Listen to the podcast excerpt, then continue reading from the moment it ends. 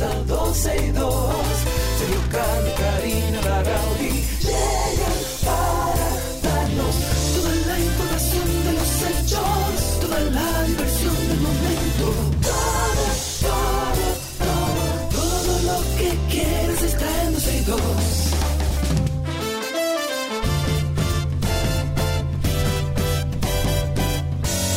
El reloj ya ha marcado las 12, ya comienza 12 y 2. Sergio y Karina Larrauri llegan para darnos toda la información de los hechos, toda la diversión del momento.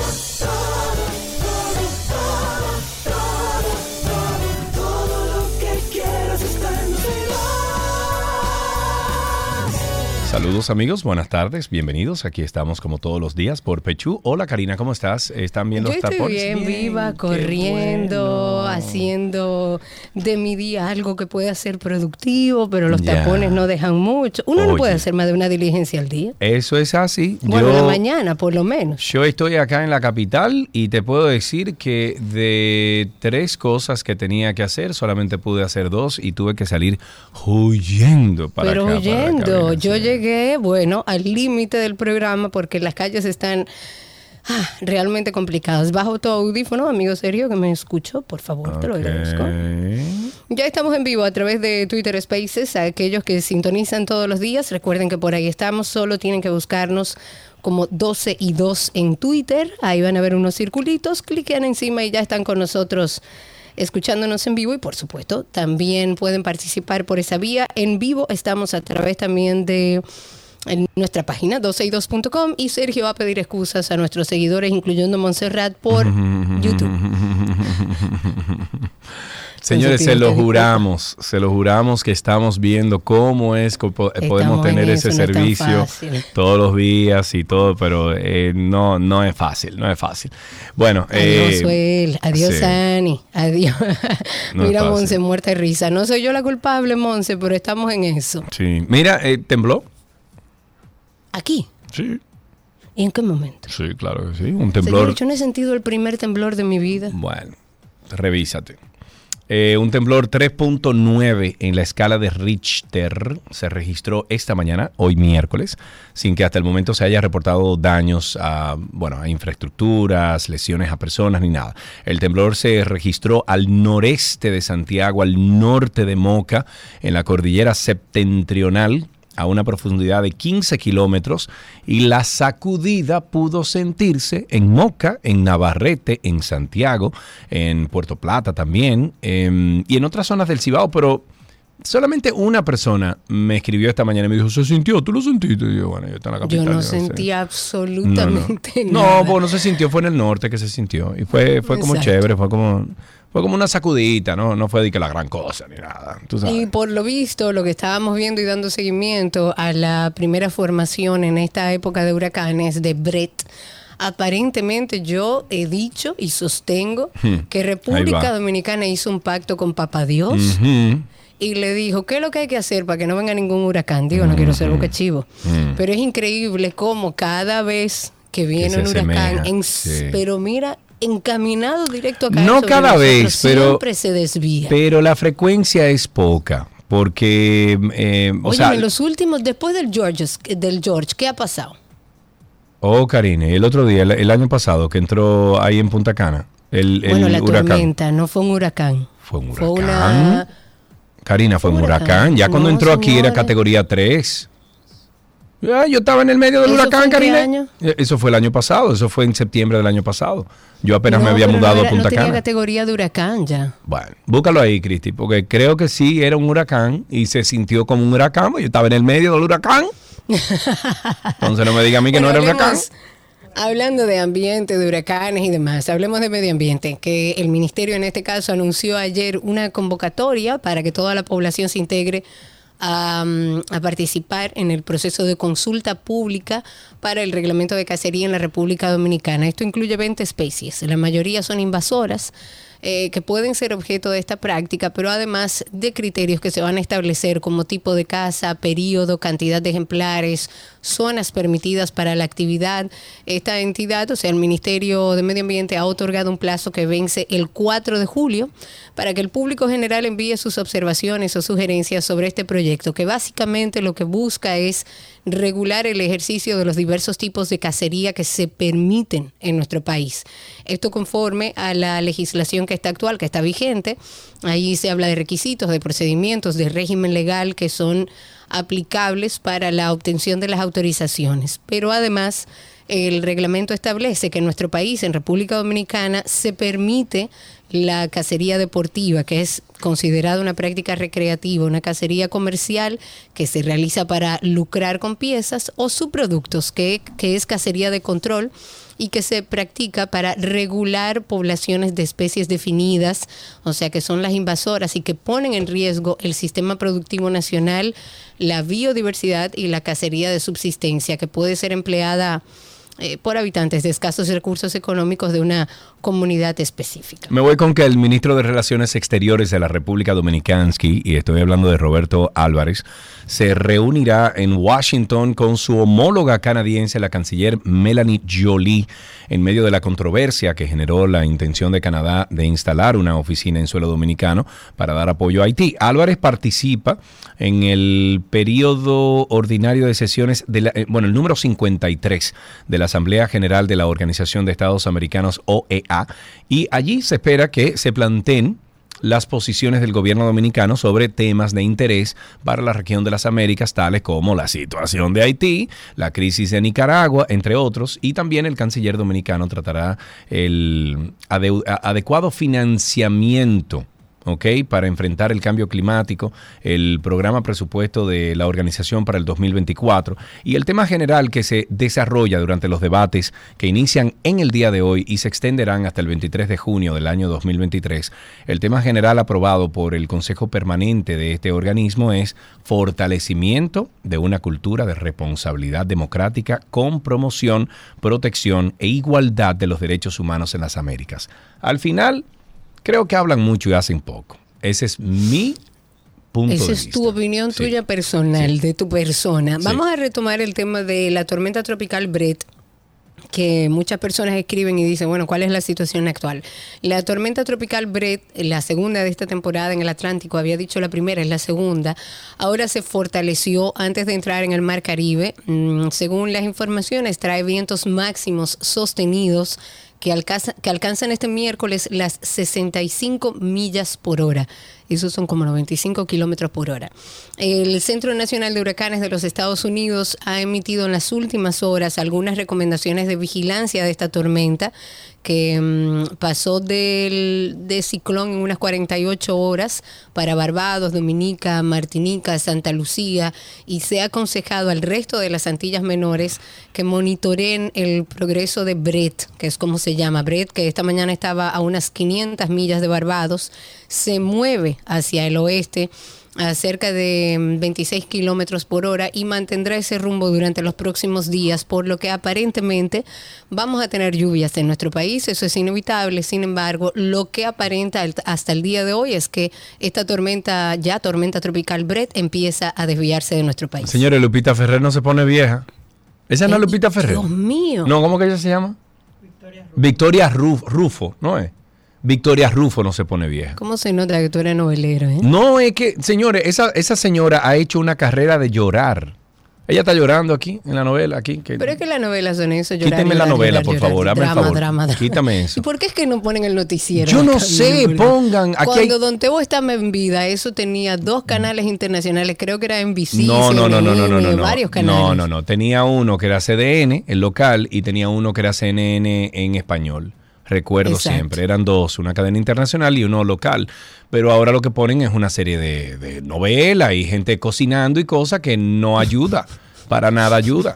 Bueno, Seguimos con no, no, para nada. Seguimos con el caso entonces que involucra a la Cámara de Cuentos, la Comisión Especial de Diputados, encargada de investigar supuestas faltas graves en la Cámara de Cuentas, acordó este martes indagar de forma individual a cada miembro del órgano fiscalizador para verificar si algún funcionario cometió faltas en sus funciones.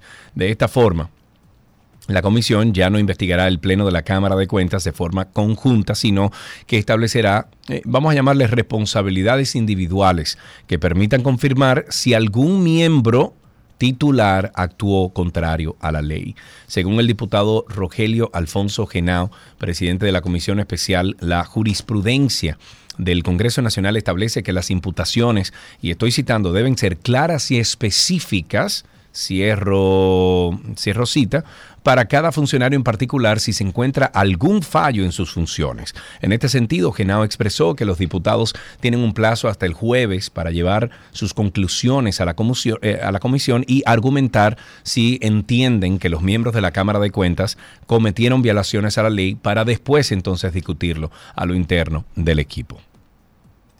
Ahí sí hay un lío grande, señores. Eh, hasta que eso no quede claro en la Cámara de Cuentas, entendamos que los procesos legales que andan por ahí, que necesitan de auditorías, de papeles y de accionar por parte de la Cámara de Cuentas, está en un hilo. Hablemos de algo que sucedió en el día de ayer. Hay mucha gente inconforme con este fallo. En el día de ayer el primer tribunal colegiado del distrito ha condenado a varios de los involucrados en el caso del joven David de los Santos. Sin embargo, ayer lo comentábamos eso. Sin embargo, luego de que se anunciara este fallo, hay varios sectores de la sociedad, hay vecinos, familiares incluso de este joven que mostraron su rechazo a las condenas. Por ejemplo, el padre del fallecido David de los Santos, que se llama Juan de los Santos, dijo que no entiende cómo en todas las etapas del caso de la muerte de su hijo, el Ministerio Público establecía la, responsa- la responsabilidad del capitán y el raso de la policía y los miembros de la seguridad de la plaza donde fue detenido y que ahora resultaron absueltos por las juezas. Él dijo, y cito, en todo este tiempo, para los jueces y fiscales, esos dos eran culpables. El capitán era número uno. Él fue que lo trancó y hoy lo liberan. No estamos conformes con nada de eso.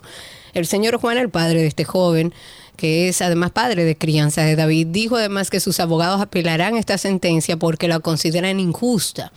La decepción de los padres de David viene a raíz de, mm, de las 11 imputaciones del Ministerio Público, de las cuales solo 5 lograron condena en el día de ayer y que estábamos comentando. A mí me queda todavía la pregunta.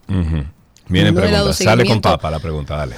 No, lo que pasa es, tú entiendes qué pasó, qué provocó todo esto, más allá de que esto es una barbarie, de que los policías hay que encerrarlos, de que lo que hicieron fue una salvajada primaria de primates. Más allá de todo eso, ¿cómo nace este problema?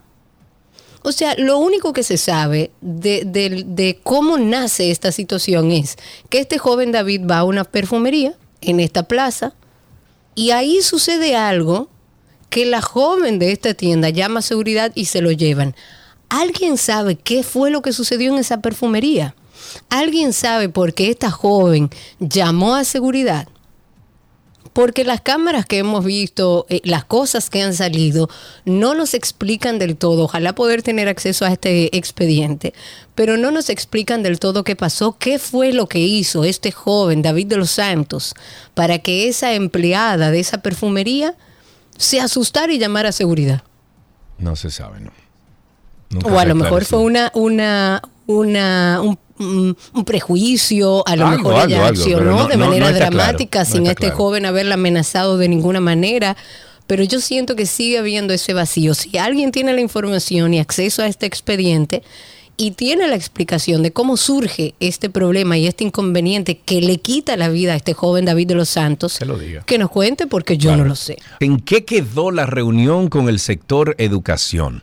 El presidente Luis Abinader se reunió en el día de ayer con los directivos de la Asociación Dominicana de Profesores y el ministro de Educación Ángel Hernández, a.k.a. cariñosamente Mr. Miyagi.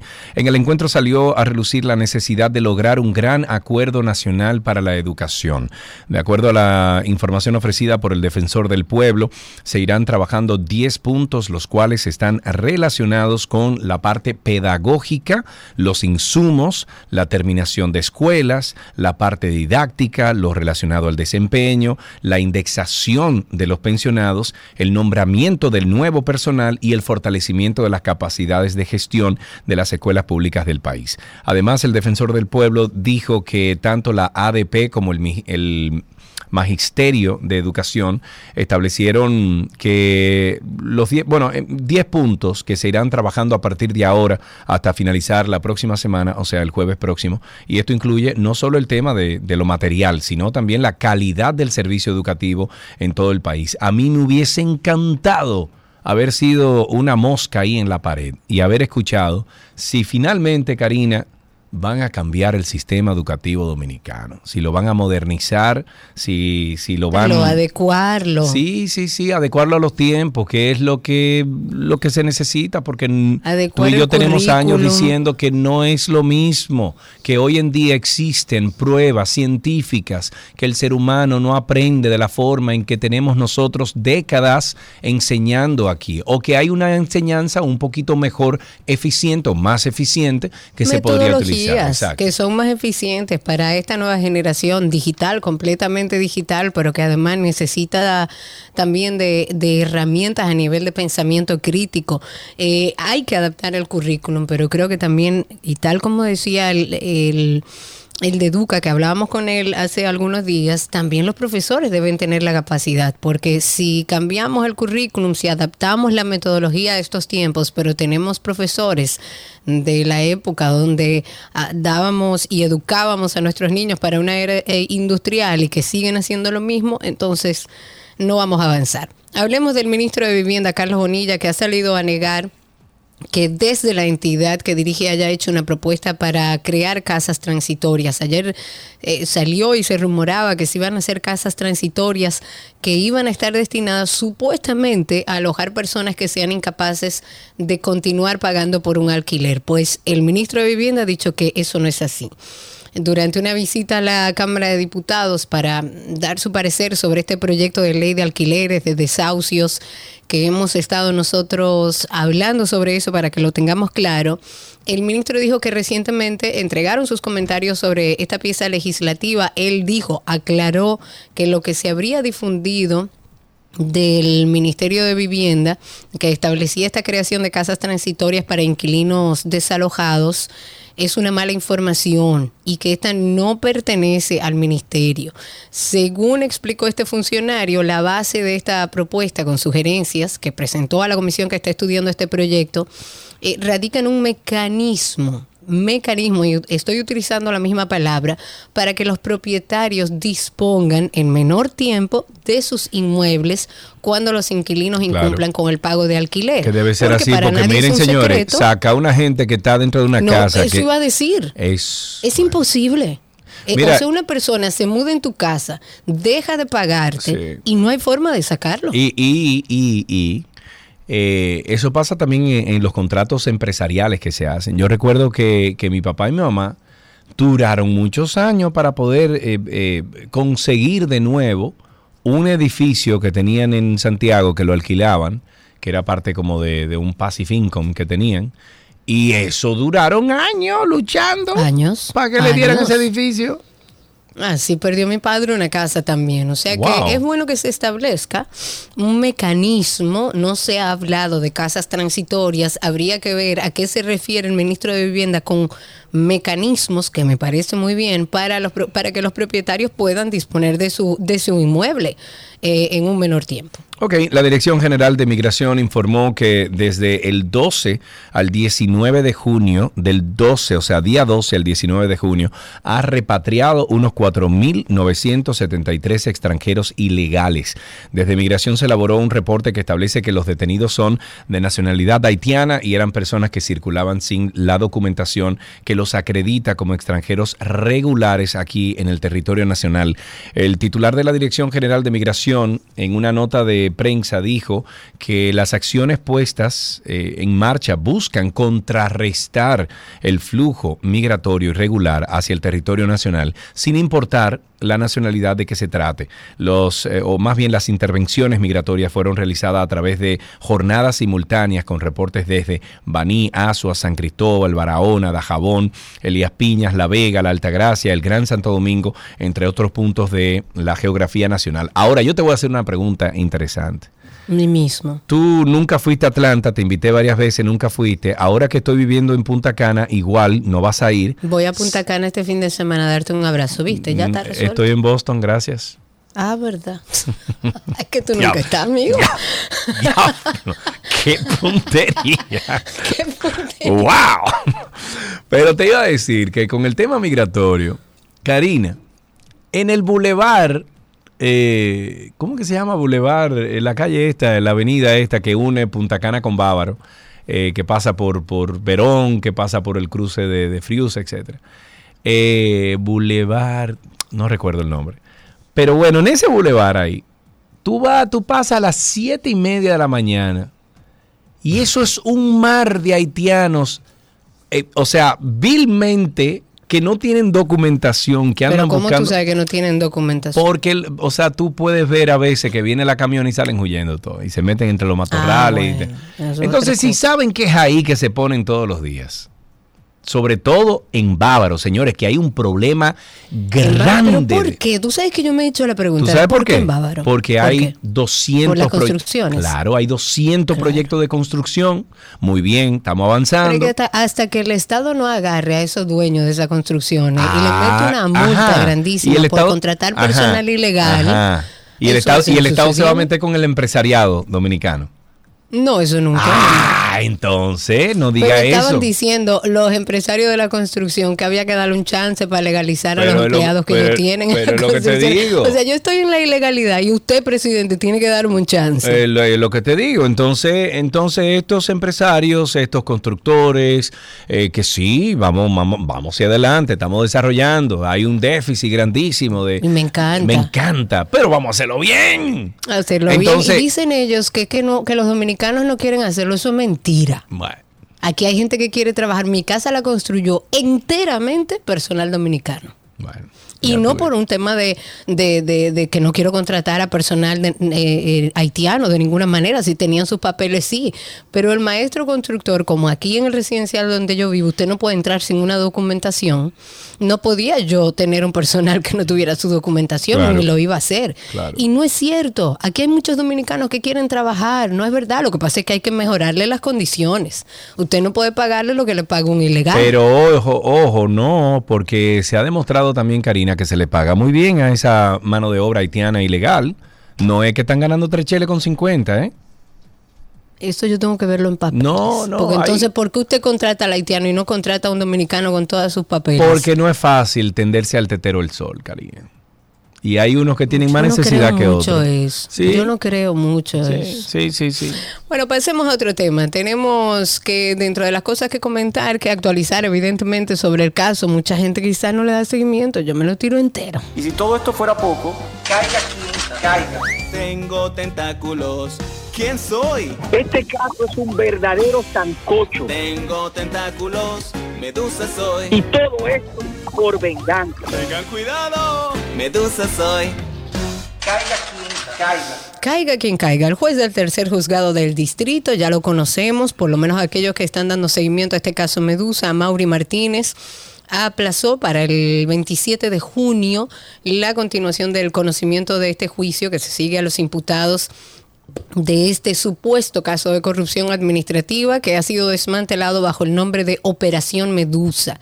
Esta decisión de suspender la audiencia que se iba a realizar en el día de ayer estuvo motivada porque la imputada Altagracia Guillén Calzado envió al tribunal un certificado médico justificando algunas complicaciones de salud que le impedían estar presente porque requería de 24 horas de reposo. Entonces, la audiencia que debía conocerse el próximo viernes, según... Lo- los, lo- eh, lo- a ver, eh, los grandes casos de este país, ¿verdad? Eh, que se dan en la justicia, etcétera, y que envuelven personas de renombre y personas de, tú sabes, siempre enferman, señores.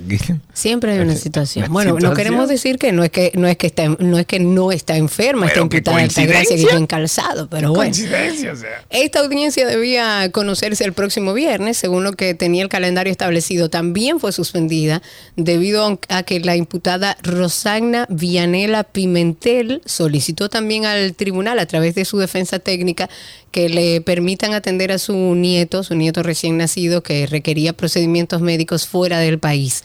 Pues ambas situaciones no fueron objetadas por el Ministerio Público ni por las demás partes del proceso, así que ya saben que la semana que viene sabremos en qué va a parar todo esto. Una buena noticia, Karina Larrauri, una buena noticia. Hay un bumper para buena noticia.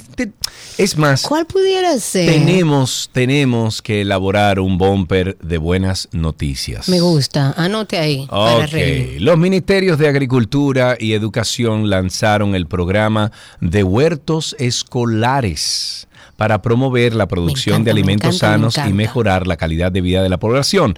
El programa busca fortalecer la colaboración entre alumnos, docentes, padres, a través de actividades como siembra, trasplantes, manejo, recolección de cultivos, y con este se contempla diferentes tipos de estructuras de producción agrícola como la, producción a campo abierto, invernaderos tipo casa, malla y túneles, también para cultivar una variedad de hortalizas. Se implementará un sistema de riego eh, eh, por goteo que permitirá optimizar el uso del agua y garantizar un ahorro importante en su consumo. El ministro de Agricultura, Limber Cruz, aseguró que este programa es amigable y sostenible con el medio ambiente y llamó a los padres a replicar el programa y sembrar sus patios. Me gusta, me gusta. Mira, yo tengo a Nelson ahí, déjame ver qué él opina sobre eso. Nelson, te mandé una invitación. Yo siempre he dicho, quizás no todos los alimentos podemos sembrarlos y conseguirlo de nuestra tierra, pero hay muchas cosas que sí. yo creo que debemos. Yo vi que se te dio tu abono, tu abono natural o algo. Ay, señores, Nelson, se me dio mi abono, claro. Y mucha gente me preguntó, hay mucha gente que está con la intención de empezar a sembrar sus patios, señores. Yo tengo una vecina que tiene una mata de aguacate, una mata de mango tiene todas sus hortalizas sembradas, tiene tomate, tiene, y yo quiero que ustedes vean el patio que tiene mi vecina, chiquitito. Y se puede, se puede gran parte de nuestra comida o parte de ella, podemos sembrarla y empezar a generar un hábito de, de también hacer nuestra propia comida. Y si se lo eh, inculcan a los niños a temprana edad, yo creo que podemos lograr algo interesante. Para finalizar, la jueza coordinadora de los juzgados del distrito, Kenya Romero, ha ordenado el arresto de la supuesta neurocientífica Elizabeth Silverio. Señor, ustedes han visto los videos. Ella de verdad, hay cosas que dice que yo no logro entenderlas, solo me pasa a mí. Solamente me pasa a mí. el silencio dice todo. Recuerden que Elizabeth Silverio ha sido denunciada por usurpar funciones de un profesional de salud. Ella se hace pasar como especialista en neurociencia, en muchísimas cosas más, en el centro que se llamaba Cogland, donde ahí atendía mayormente a niños con, eh, que viven con, dentro del espectro autista. El Ministerio Público llama a los padres de los niños atendidos por esta supuesta especialista neuro, eh, eh, que daba terapias neurocognitivas, psicopedagógicas y demás, a que se constituyan como querellantes dijo que madres de niños especiales han dicho que están en la mejor disposición de colaborar con la Fiscalía del Distrito Nacional y de querellarse contra esta directora del lugar, la pseudo neurocientífica Elizabeth Silver. Y con esto finalizamos esta primera parte de 12 y 2. Vamos a siempre, siempre, siempre invitarles a que pasen por nuestro podcast. Es Karina y Sergio After Dark. Oye, cuando tú sugeriste de que vamos a hablar de esto, digo yo, bueno. Karina está chipeando. Pero bueno. Queremos profundizar en este tema que quizás para muchos será una sorpresa. Algunos quizás han oído algo, están al tanto, pero no tienen mucha información. De las decisiones que tomamos, tanto de dar a luz por parto, por cesárea, de, alimentar al seno o artificialmente, eso determina verdaderamente la microbiota que vamos a tener y la salud que vamos a tener. Cuando hablamos de salud digestiva e intestino, estamos hablando de restaurar la pared intestinal y de restaurar también el microbioma intestinal. Es un tema muy, muy interesante que tiene que ver el sistema digestivo, el cerebro, nuestras emociones, cómo repercute nuestra salud intestinal, también en nuestra salud mental. Karina y Sergio, After Dark. Karina y Sergio After Dark en todas las plataformas de podcast. Puede buscarnos también en Instagram. Ahí está el enlace directo. Karina y Sergio After Dark. Tengo a Nelson. Quiero eh, hoy escuchar la opinión de Nelson con respecto a estos huertos dentro de las escuelas y qué opina de sembrar su patio. Hermano, ¿usted tiene algo en su patio sembrado? Yo me imagino que sí. Bienvenido, amigo. Tengo, tengo, hola. Tengo algunas cosas de dentro de lo que cabe en mi pequeño patio, pero como buena parte de mi tiempo libre, yo se lo dedico a un proyecto que tiene casi 650 mil metros cuadrados, también ahí plantado. Eh, eh, sí, señor, ahí, ahí es que usted ha trabajado de aduro. ¿Qué te parece este proyecto, Nelson, que, este, que se está hablando a través del Ministerio de Agricultura?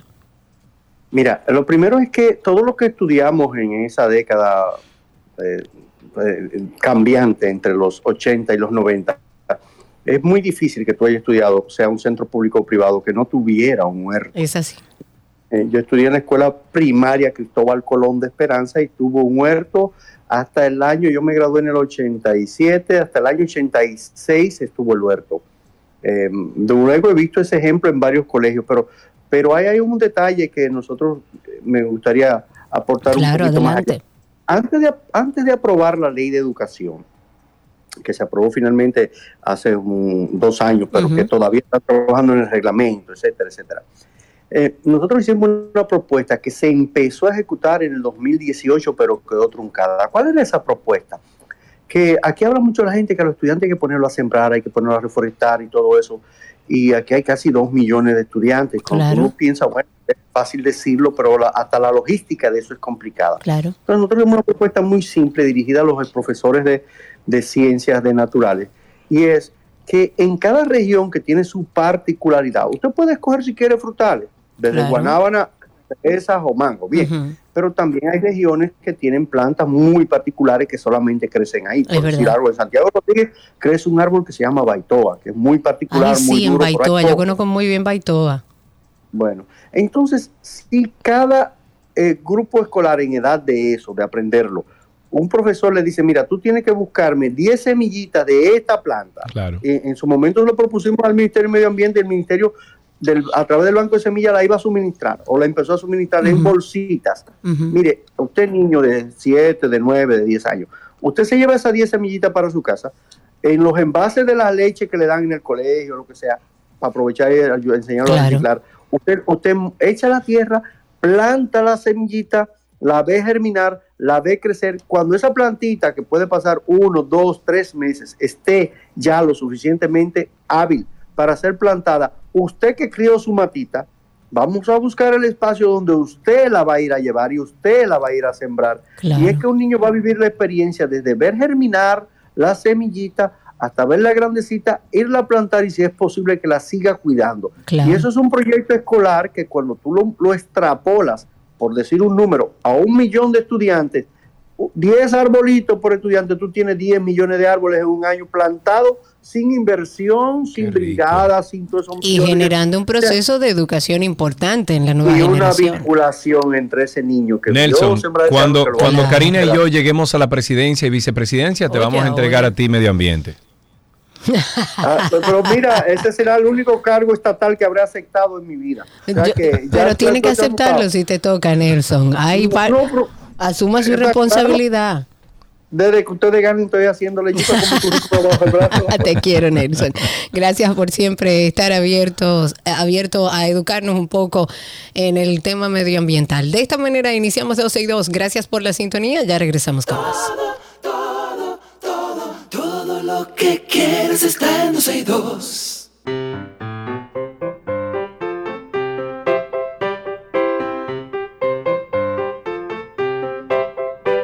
Suena siempre la cancioncita que le dice a nuestros príncipes y nuestras princesas que estamos aquí esperando sus llamadas y tengo entendido que ya tenemos a la bella Victoria en la línea. Hola Victoria, ¿cómo estás? Hola. Hola, ¿cómo estás? ¿Todo bien? Bien. Eso es bueno. Eh, ¿Qué edad tienes? ¿30 y cuánto? ¿Cómo 30 y cuánto? tú, tienes- tú sabes que tú, tú tienes una voz como, como de adulto, Victoria, ¿verdad? Te lo han dicho, ¿verdad? Gracias. Sí. ¿Qué edad tú tienes, No. Victoria? 12. 12 años, muy bien. ¿Fuiste al colegio esta mañana? No. No, de ya. vacaciones. Ah, estás de vacaciones. ¿Y en qué el- colegio tú estás, Victoria? En American. Ah, pues ya yo sé que Victoria, yo decía, porque qué sabo, yo la conozco, esa personalidad, mi amor. Hola. Victoria, te voy a decir, te voy a decir, Victoria. Te lo voy a decir porque tú estás ahí, tú debes andar con tu mamá y tu papá.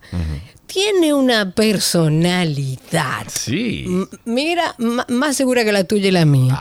Dime una cosa, Victoria. ¿Qué tú vas a hacer en vacaciones? Em, estoy en un campamento de baile. De baile, Ah, bien, muy muy bien. bien. ¿Y cómo terminaste el colegio? Yo sé, pero ¿cómo te fue? Bien, mañana mi entrega de nota, veremos. Dios quiera. Veremos. Cruza los Pero espérate, Mentira, pero espérate, Victoria, pero estudiante. espérate un momentico. Tú no tienes fe en que te fue bien. Sí. Ah, no me gusta ese sí, así como tan, no sé. Está bien, Victoria, pues muchísimas gracias por llamar. Un beso para ti, gracias ¿Y por el llamar. chiste no se lo va a pedir? Ay, ya. Cerré, cerré, gracias. Fue- Fue sin querer, Victoria. Bueno, muchísimas gracias por llamar.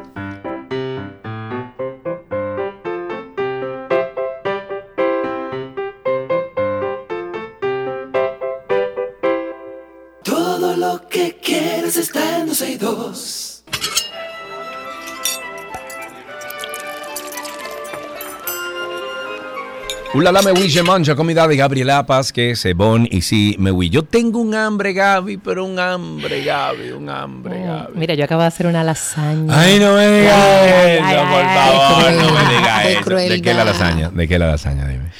Boloñesa. Ay, de la boloñesa, Dios.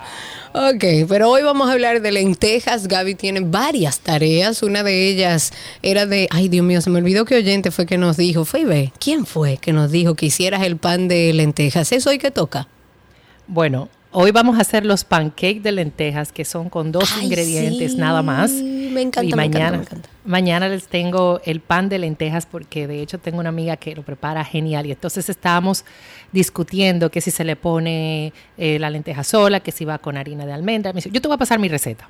Me gusta, me encanta. Ok, Exacto. Ani dice, está levantando la mano, que fue ella que pidió su pan de lentejas. Mañana, Ani, el compromiso Mira, está Ani, ese es divino porque eh, según estuvimos hablando, lleva nueces, lleva lentejas, tanto la harina como enteras. eh, está el dilema de la harina de almendra y demás, pero para ti, Ani, mañana eh, será toda tuya la receta. Qué rico. Ok, entonces hoy que preparamos, Gaby, ¿cómo lo hacemos con estos Uy, dos ingredientes? Esto sí es fácil. Esto sí es fácil. Son unos pancakes de o unas tortillas, por decir así, como si fueran No unas tortillas. panqueques. Exacto, como si fueran unos panqueques, porque lo vamos a utilizar en o, o una masa de crepe. Exacto. Fuimos de pancake, pan, eh, tortilla. Em, vamos a utilizar una sartén que sea plana, donde hacemos las crepes o donde usted generalmente hace los pancakes, porque vamos a tener un licuado muy fino de la lenteja con un poco de agua. Puede utilizar agua, puede utilizar yogur, puede utilizar leche. Todo depende como usted lo quiera hacer y un poquito de eh, sal y sí un poco de bicarbonato de soda. Ya me, di- me dirán, sí, pero ya no son dos ingredientes, son cuatro. No, pero, Pero son es un poquito que de siempre uno sal tiene. y bicarbonato de soda, eh, porque eh, el bicarbonato va a elevar un poco, va a hacer la fluffy, la masa, y la sal obviamente que debe de estar presente en la mayoría de las cosas para que también potencie, potencialice sus- sus sabores. Ok. Vamos a hacer, primero les voy a explicar cómo hacer la harina de lentejas. Es sencillo, me imagino que muchas personas también a través de las redes sociales han podido ver videos de, de cómo se hace este tipo de, de harina. Es fácil, es simplemente pasar las lentejas por un procesador. Pero parte del truquito que les doy es Las cuando- lentejas después de cocinarlas. No, ¿O ok, no? lentejas crudas. Ok. Entonces, esto es lentejas crudas completamente. Eh, usted la va a pasar por un procesador, va a procesar hasta que pulverice. Entonces, esto lo va a tamizar, es decir, lo va a colar para retirar cualquier... ¿Qué pasó? Ahí Ahora sí, ahora sí, Gaby, sigue. Ok, ahí va a tener una textura de harina mucho más parecida a la harina de trigo, que es bien suave, bien finita. Pero si la quieren grumosa, tan simple como pasar las lentejas crudas, crudas, no importa si son grandes, chiquitas, rojas, las verdes, por el procesador y va a procesar. ¿Ok? Entonces, de esto vamos a necesitar una taza de harina de lentejas, un toquecito de sal al gusto, un media cucharadita de bicarbonato de soda y media taza de agua tibia. Esto es importante que sea tibia porque va a hidratar mucho mejor la parte de la harina de lentejas. De la harina, ok. Lo otro que usted puede hacer, tanto lo puede hacer a mano como licuarlo. De hecho, este proceso, quise explicarlo de la harina de lentejas porque también si ustedes eh, buscan algunas referencias de recetas y les sale harina de lentejas, pues es tan fácil como procesar las lentejas crudas y ahí vas a tener tu harina de lentejas. Pero estos panqueques, crepes, tortillas o como quieran ponerle de mm, lentejas, puedes hacerlo directamente en una licuadora agregando una taza y media de las lentejas crudas y tres cuartos de taza de agua tibia, el toquecito de sal y el bicarbonato y vas a licuar. Entonces te va a salir una mezcla eh, espumosa que te recomiendo pasarla por em, colador y dejar reposar por 10 minutos. Esto es para que el bicarbonato de soda haga su efecto. Entonces luego en una sartén, preferiblemente de teflón, vas a agregar alguna materia grasa, puedes utilizar spray para cocinar, puedes utilizar un poquito de mantequilla, puedes utilizar aceite de oliva o aceite vegetal, barnizas tu superficie y vas a agregar una porción de un tercio de taza de este líquido a la sartén. Es como si estuviera haciendo crepes. Si quieres que te salga más gruesa, entonces subes a media taza y reduces el tamaño del sartén. Es decir, si estamos trabajando en una sartén de 9 pulgadas, que es la más de 11, 9 pulgadas, que es la más tradicional para hacer las crepes, te va a salir finita. Si utilizas una más pequeñita y agregas entonces tu media taza de, de la mezcla, te va a salir más gruesecita tipo pancake. Es una, una, mezcla bastante líquida, o sea, no va a ser espesa como cuando hacemos los pancakes, eh, pero sí va a, ser, va a tener la textura parecida a la de eh, las crepes. Pasado esto, repites, te va a dar para cuatro, de 4 a 6 eh, masas y la puedes utilizar como gustes, desde comértela con cream cheese, hacer una salsa de yogur, ponerle por arriba alguna ensalada con una vinagreta de limón, ponerle salmón si quieres, puedes ponerle jamón y queso, con tuna, con lo que con, aguacate, con lo que se te ocurra. En el caso de Karina, que no sea hongos ni cebolla. Por y favor. y voilà. Ahí tenemos una riquísima receta. Me ha encantado esta semana de lentejas. Quiero todas las recetas para probarlas en casa. Y ustedes pueden hacer lo mismo. Entrando en nuestra página 12y2.com. Ahí en el enlace de recetas van a encontrar miles de ideas para hacer en casa. Pero además, Gaby siempre, casi siempre, las carga a través de su perfil. Gabriela.reginato en Instagram. Gaby, gracias. Un beso enorme, lo sigo escuchando y a ver cuando hablamos tú y yo. Besitos. Claro, tenemos eso pendiente. Un beso grande, Gabriela Reginato. Estuvo con nosotros. Recuerden además las cuentas de Gaby, que es Walla RD, que son sus potes mágicos, y Walla Café ahí en Altos de Chabón. Hasta aquí nuestra receta del día.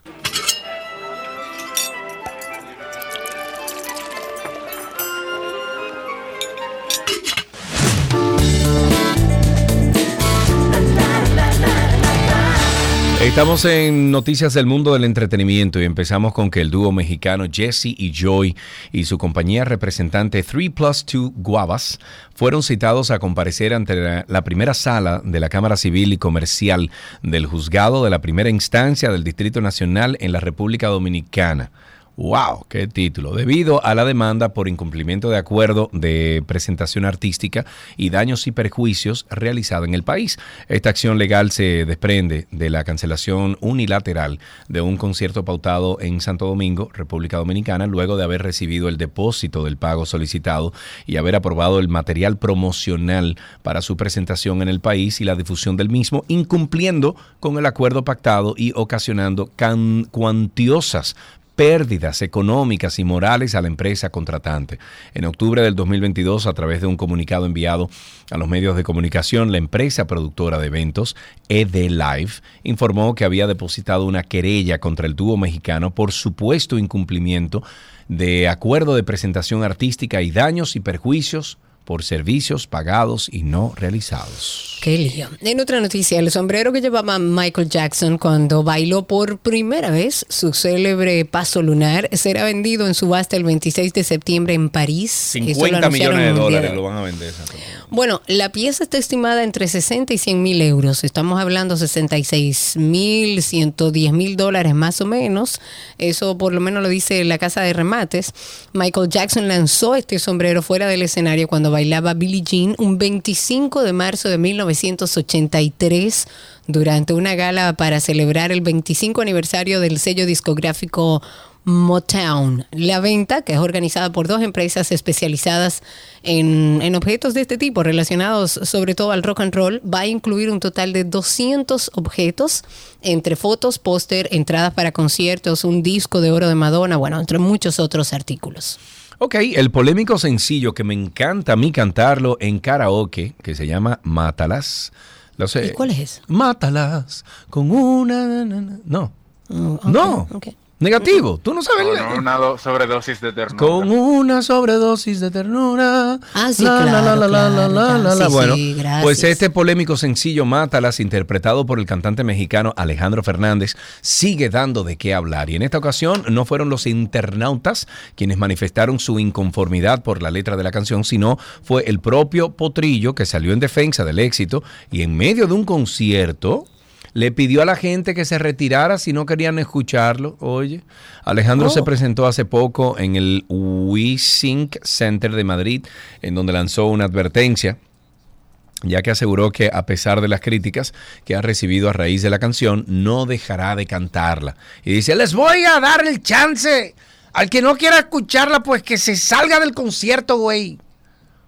Eso dijo, el famoso también. Anunció que seguirá defendiendo la canción y dijo que el tema Mátalas lo llevó al éxito en España y le abrió paso en Europa rabioso, ese muchacho. Ok, pero rabioso. Sí, él está un poco complicado en estos últimos años.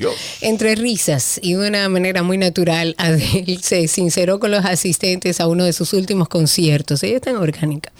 Mientras hacía un descanso entre canciones y paseaba por el escenario, ella contó que estaba sudando mucho, un problema que desgraciadamente no se ha quedado en una simple anécdota. Mientras explicaba lo que le ocurre y la prenda de ropa que le ha ocasionado esta desagradable situación, sus seguidores se maravillaban con la franqueza con la que esta artista estaba hablando, estallando en carcajadas ante todas las bromas de esta artista. Dice, es un poco crudo, pero nunca supe que esto existía. Mi equipo y yo estuvimos hablando de esto antes. Obviamente, cuando hago mis shows, uso fajas de licra para mantener todo dentro y conseguir que todo me quede bien. Y sudo mucho. Ese sudor no va a ninguna parte y me está provocando severas lesiones en la piel. Señor, imagínense usted, un calor de 30 grados. y usted enfajada desde arriba hasta abajo. No, es que la piel entonces no transpira. Naturalmente. No, lo que pasa es que la piel no transpira y te puede crear hasta hongos eso, Karina. Sí, claro, totalmente. De hecho, creo que ella habló de eso, de que le ha generado algunos hongos en el cuerpo. Después de esta espontánea confesión de esta artista, ella se mostró un tanto avergonzada de sus propias declaraciones y dijo, no sé por qué rayos acabo de contarles eso. Y yo creo que eso es parte de lo que hace especial a esta artista de él, porque indiscutiblemente es completamente transparente, honesta y orgánica en cada una de sus presentaciones. Dicho eso, señores, recuerden que tenemos a Karina y Sergio After Dark. Es un podcast que habla sobre bienestar, sobre salud mental. Queremos de alguna forma contribuir con esas personas que andan buscando respuestas, que están atravesando una situación emocional que no saben cómo se llama, que no saben cómo empezar a solucionarla. Y por eso hemos creado este espacio de Karina y Sergio After Dark. Yo que soy madre, sé que cuidar supone un esfuerzo mental, señores, porque a veces ese esfuerzo mental que implica ser madre, que implica llevar una familia, no lo tomamos en cuenta, como que a veces hablamos del estrés de otras cosas. Por esto quisimos dedicarle un episodio a la sobrecarga familiar que tienen las mujeres al ser madres y al mismo tiempo trabajar y hacer muchísimas cosas. Hay un viejo presagio que la mujer puede con todo, que la mujer puede con eso y más, y no ella puede, pero no tiene que la visión de que ser poderoso es poder con todo es completamente arbitraria. Ser poderoso es tener límites, ser poderoso es tener permisos, ser poderoso es también saber cuándo delegar. ¿Has sentido algún tipo de sobrecarga algún día? Sí, sí, sí, sí, y mil veces sí. Karina y Sergio. After Dark. Karina y Sergio After Dark, encuéntrennos en Google. Usted busca ahí Karina y Sergio After Dark y sale la lista de todos los networks donde estamos disponibles. Hasta aquí, entretenimiento en 12 y 2.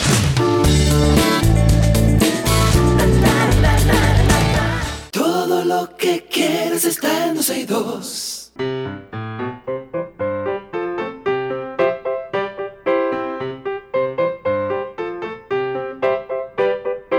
Estamos en que aprendiste en el día de hoy y ya tenemos a, déjame ver, ¿a dónde? Aquí.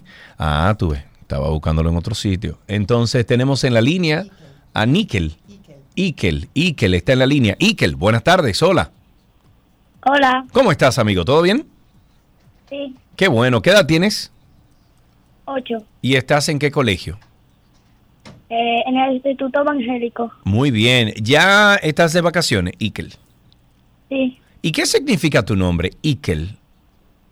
Que, porque a mí me lo pusieron, porque mi papá y mi mamá buscaron eh, en el internet, ya, se llamaba un futbolista, Isker Casilla, y le pusieron ese nombre. Ah, claro, ya, lógico. por supuesto. Mira, tú sabes que ya estamos en temporada de huracanes aquí en República Dominicana. ¿Lo sabes eso?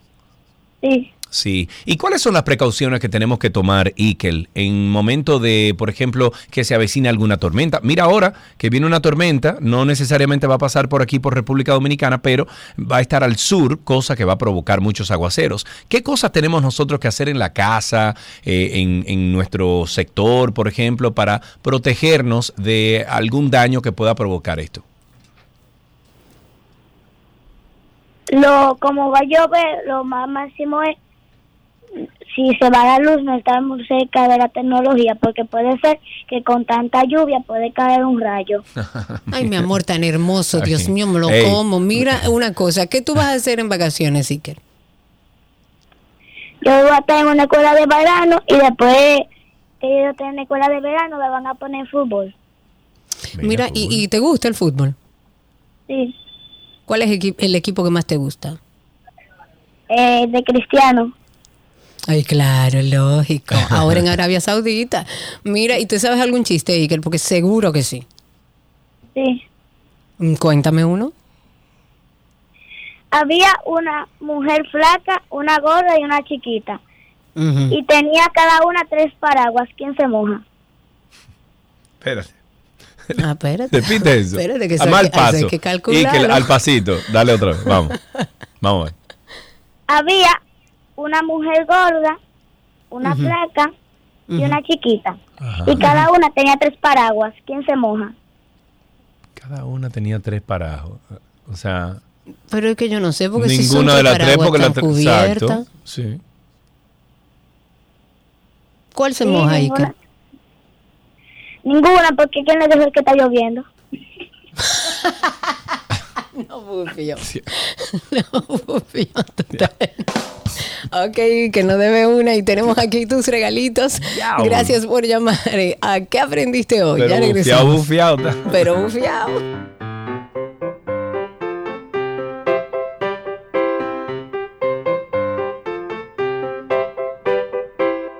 Todo lo que quieres está en dos.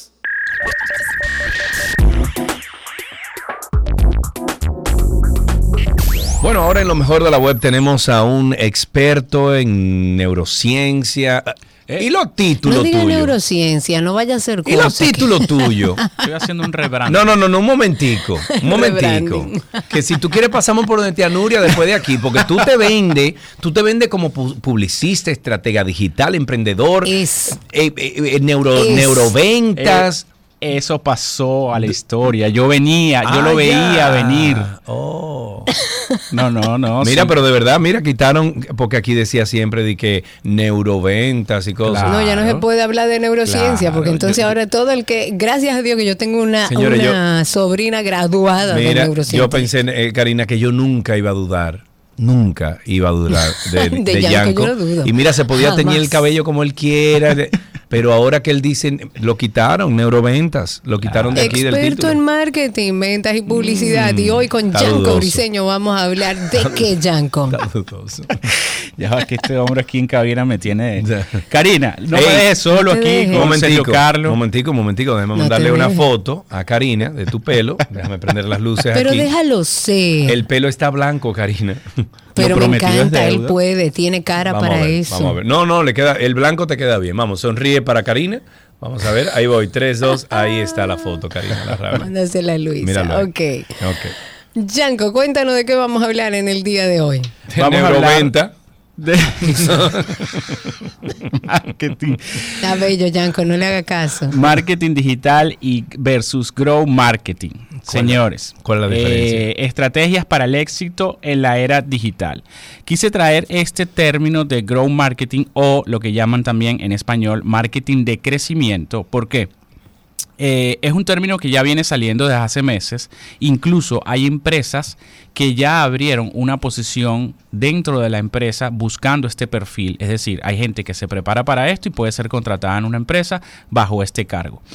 Eh, Básicamente, en este mundo del marketing, ustedes saben que casi siempre se inventan términos, palabras, metodologías, etcétera. Entonces, la idea es tratar de diferenciar. No están divorciados, pero sí se pueden manejar independiente. Entonces, el marketing digital, ¿qué es? El marketing digital es un proceso de marketing en el cual utilizas canales digitales. Sencillo.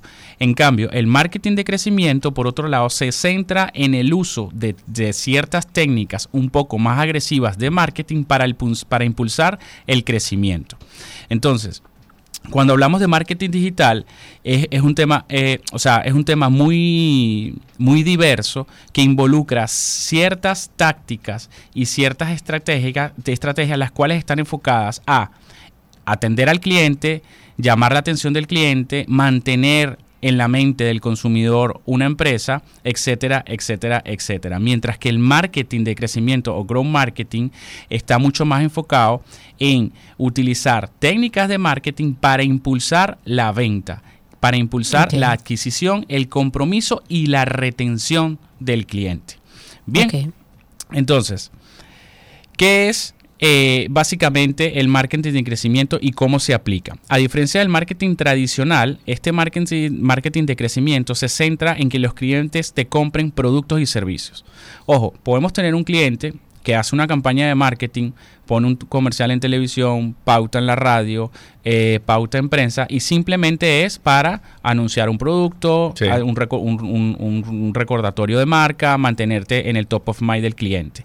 En cambio, si tenemos un especialista que trabaja marketing de crecimiento dentro de la empresa, este especialista se va a encargar de hacer campañas netamente para conseguir ventas, para conseguir clientes y siempre lograr ese upsell. Es decir, si tú me compras unos audífonos, yo me voy a encargar, o estos Grow Marketing se van a encargar de dos semanas después ofrecerte el estuche de los audífonos, ofrecerte el cuando sale un audífono mejor, ofrecerte un adaptadores para conectar esos audífonos a cualquier dispositivo. Esa es la actitud de Grow Marketing y eso es, y eso es lo que quiero que se lleve en el día de hoy. Y también lo traigo porque muchas veces vas a salir a la, a la calle a buscar un especialista en marketing, puede ser que te consigas con personas que te digan, no, yo soy especialista en marketing, pero me enfoco en grow marketing. Entonces se quedan como, ¿y ahora esto qué es? ¿Y, y esto de dónde nació? ¿Y ahora con qué se ¿Cómo come? así? Exacto. Y entonces eh, esto es un término que están usando para cobrarme más caro y tal. Entonces, estos expertos de marketing de crecimiento también se basan mucho en los comportamientos del consumidor, en números, en data. Es este tipo de gente que seguramente usa chatbots para atender en, en- en los DMs de Instagram Sí. o el WhatsApp está 50% automatizado y 50% lo atiende una persona. No sé si han visto en O sea, Instagram. esa- esas son las características de- del que hace Grow Marketing. Exacto, es mucho más agresivo. La publicidad es mucho más disruptiva. ¿Tú, tú entiendes que quien hace Grow Marketing al marketing digital, la gran diferencia es la automatización y la eficiencia al momento de interactuar con esas personas que responden a ese tipo de publicidad? está dentro de sus características. ¿Por qué? Porque usan mucho número, mucha data. Sí. Entonces, la persona que hace growth marketing hoy lanza una campaña contigo. Por ejemplo, lanzas un video de YouTube y a las 24 horas ve con la data que ese video de YouTube no está teniendo la suficiente, la suficiente conversión, Sí, sí, el growth sí, marketing te cambia ya a las 24 horas la miniatura Claro. te cambia el título. Claro. ¿Sabes? Es este tipo de persona que maneja mucho dato y hace cambios muy rápido. Porque Nosotros, nosotros con, con lo de la feria eh, eh, nosotros aprendimos, o bueno, por lo menos yo observé a un equipo que estaba trabajando esto y la eficiencia era altísima y así como tú estás diciendo, iban modificando.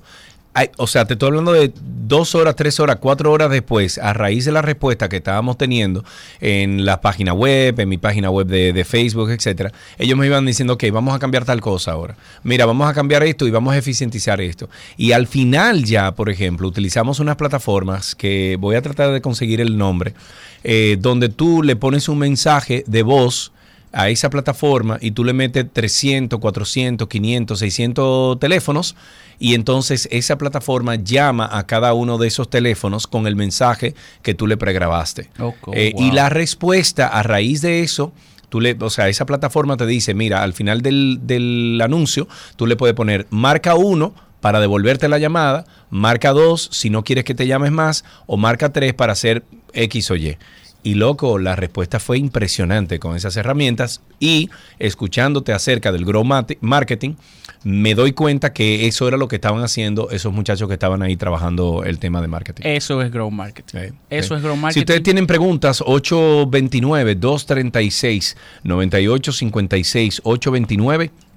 236-9856. Te voy a interrumpir un momentito, Yanko. Voy a un corte comercial y regresamos con más de mm, neuromarketing.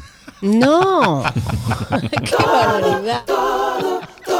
Todo lo que quieres está en 262. Amigos, atención, si usted tiene una cuenta con Aeropack, esto le va a interesar muchísimo. Con Aeropack, automáticamente el impuesto de Amazon es cero. Todas tus compras realizadas directamente en Amazon y despachadas a la dirección de Aeropack en la Florida están libres del impuesto de la Florida, que son 7% por compra. O sea, tú te puedes ahorrar ese 7% poniendo siempre tu número de AP, o sea, tu número de Aeropack, al lado del nombre, nunca en la dirección. Envía todas tus compras a 8540 Northwest 66 Calle, Miami, Florida 33195-2698. Y así comienzas a ahorrar con Aeropack Mi Courier. ¿Te enfrentas a un día intenso? Gatorade previene la deshidratación por pérdida de líquidos en calor o sudor gracias a su mezcla de electrolitos. Gatorade es creado con la ciencia de Gatorade. Búscalo en tu establecimiento preferido. Gatorade, hidratación profesional para enfrentar tu día. Todo, todo, todo lo que quieras está en 262.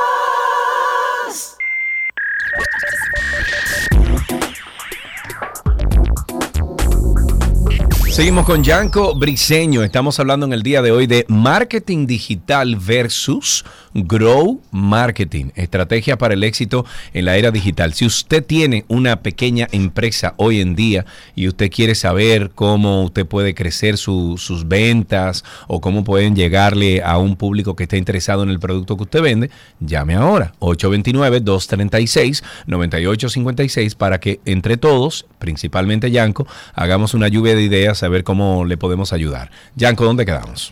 Principios claves del marketing de crecimiento. Experimenta- experimentación. La experimentación es la base del marketing de crecimiento porque este tipo de especialistas prueban regularmente diferentes tácticas y estrategias para optimizar los resultados en tiempo real, tal cual el ejemplo que acaba poniendo eh, Sergio Carlo. Esto es tiempo real. Aquí no le damos tiempo a una campaña de madurar. Aquí no es que tú tienes un comercial, todo lo que te involucró grabar ese comercial, filmar ese comercial, subirlo a la televisión y eso está pautado ahí eh, dos meses. No, aquí utilizamos la experimentación en tiempo real. Toman de decisiones basadas en datos. Es decir, este tipo de especialista eh, en el primer momento, las primeras dos horas que recogen datos de un anuncio, de un post, de un video, ya automáticamente esos datos les sirven para empezar a tomar decisiones de hacia dónde va la campaña, incluso si funciona o no funciona y la bajamos de una vez. El aprovechamiento de la tecnología tal como mencionó eh, Sergio, aprovechan todo tipo de tecnología, eh, correos electrónicos, inteligencia artificial, todo, todo lo, todo lo que esté a mano de este tipo de, eh, de personas que se dedican a esto, lo van a aprovechar porque esto optimiza los resultados y además nos da data con la cual después podemos trabajar. Y luego está creación de experiencias centradas en el cliente.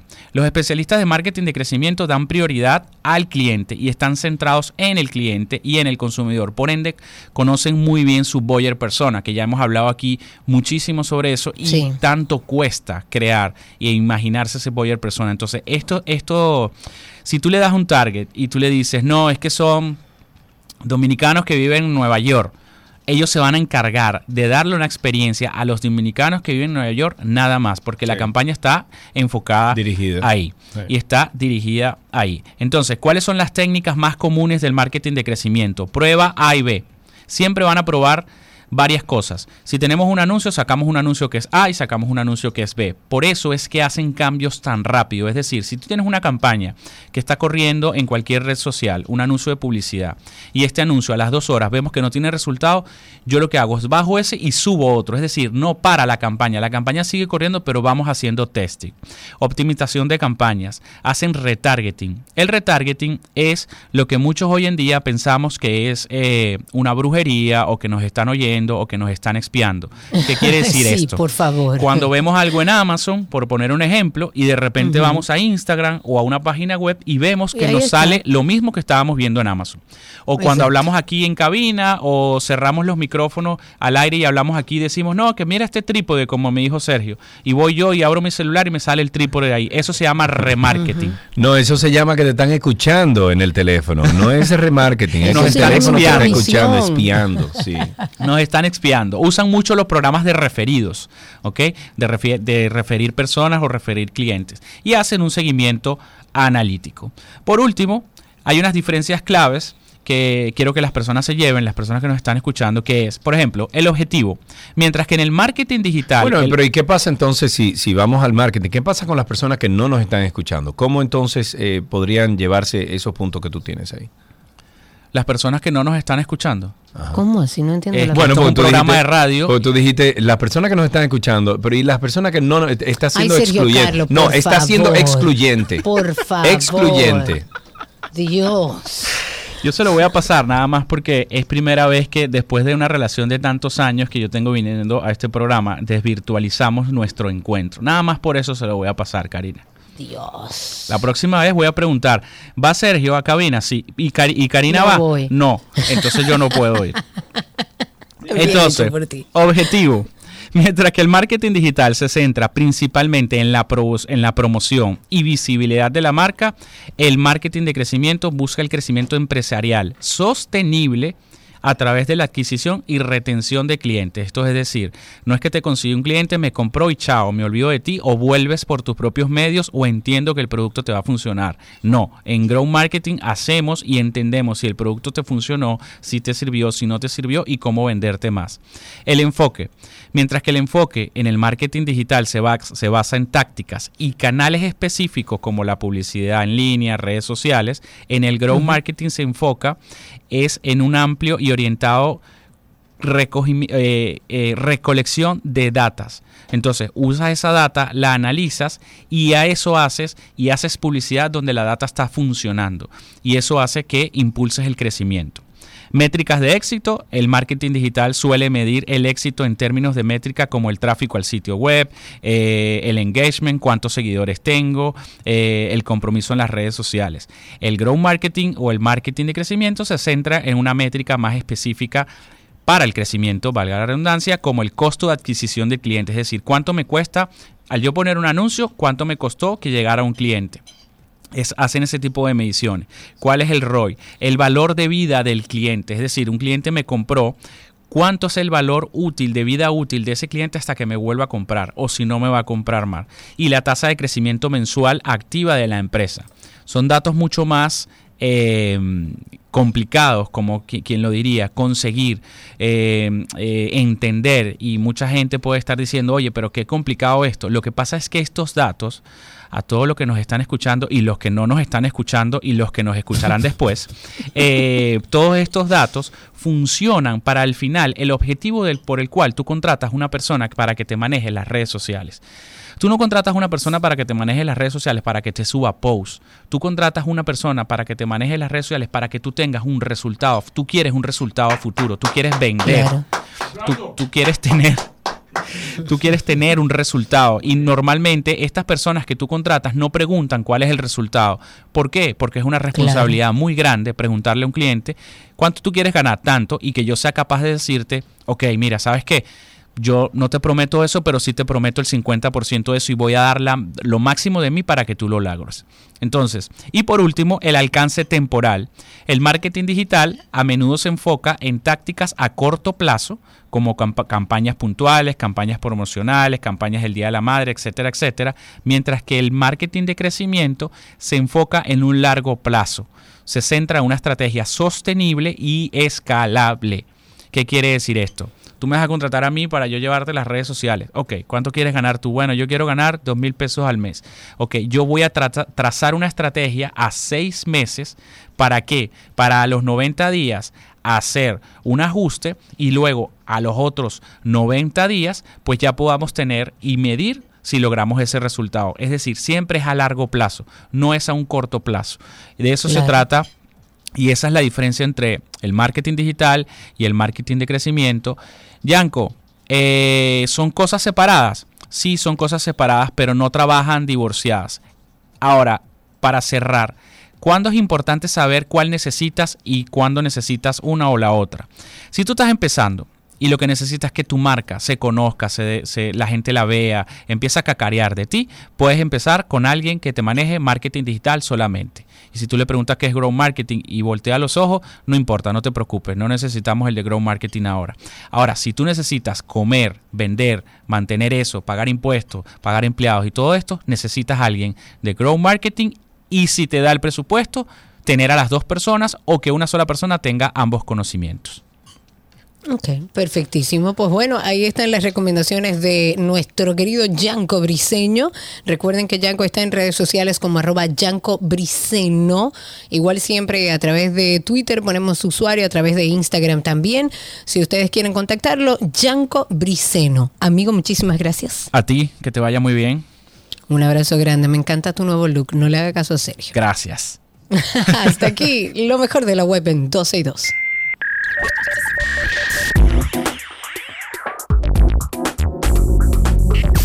Todo lo que quieres está en 12 y 2.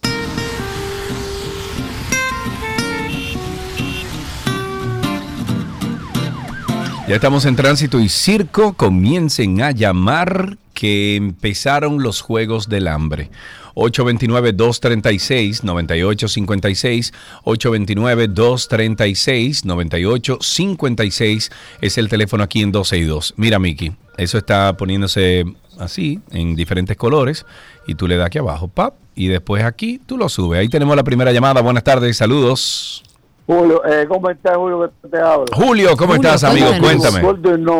Hey, bien. Mi hermano, eh, desde ayer, eh, algo que ustedes comentaron ya, pero primero me causó risa y después indignación. Ajá, a ver. Porque, ¿qué consecuencias hay cuando uno comete un ilícito? No te mete, te mete preso, no, te suelta confianza, si tú robaste mucho cuarto. Claro. Entonces, tú estás suelto confianza pero ahora tú pides permiso para ir de vacaciones a otro país y te lo dan.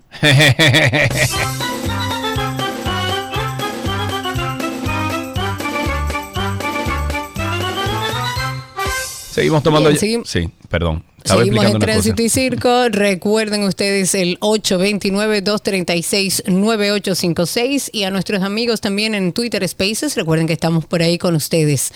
Eh, un tuit del día. Vámonos con un tuit del día que hace mucho que no compartimos. Dale.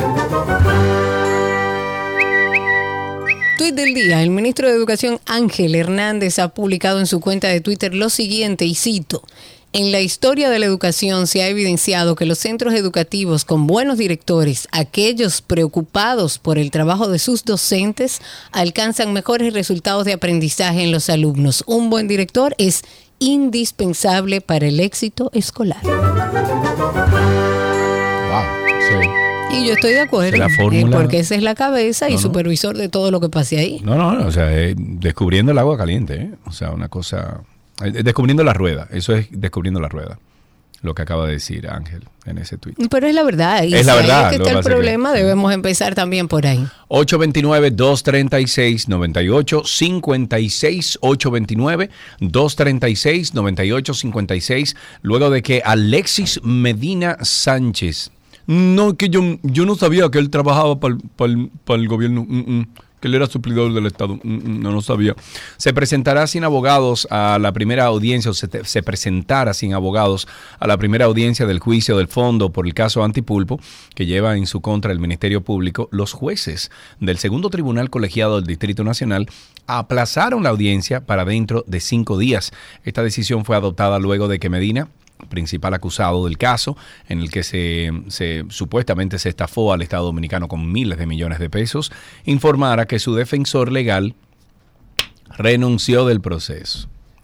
Claribel Nivar eh, Arias, presidenta del tribunal, quien informó que la nueva fecha eh, para el proceso será el próximo 25 de junio, también dispuso que en caso de que el acusado no logre un acuerdo con otro abogado, se le asignará un defensor público.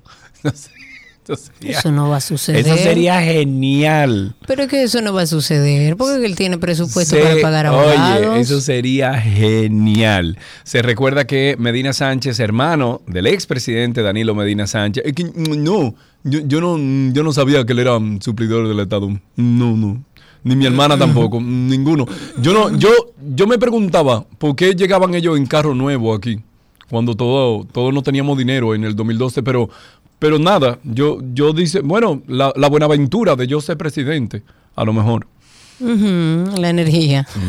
La energía. 829-236-9856, 829-236-9856 y a través de Twitter Spaces, por ahí pueden solicitar ser hablantes. El PLD solicitó ayer a la Superintendencia de Bancos que investigue el desembolso de 60 mil millones de pesos que realizó el Banco Central. Esto porque recuerden que se había hablado de un encaje que se mm, disponía a toda la población con una tasa bastante competitiva y lo que dice el vicepresidente de esta entidad política, o sea, del PLD, que es Temístocles Montaz, dijo que esta medida se anunció mm, en un día, eh, las autoridades eh, monetarias la anuncian un día y que al día siguiente ya no había nada. Entonces ellos dicen, Eficiencia eso.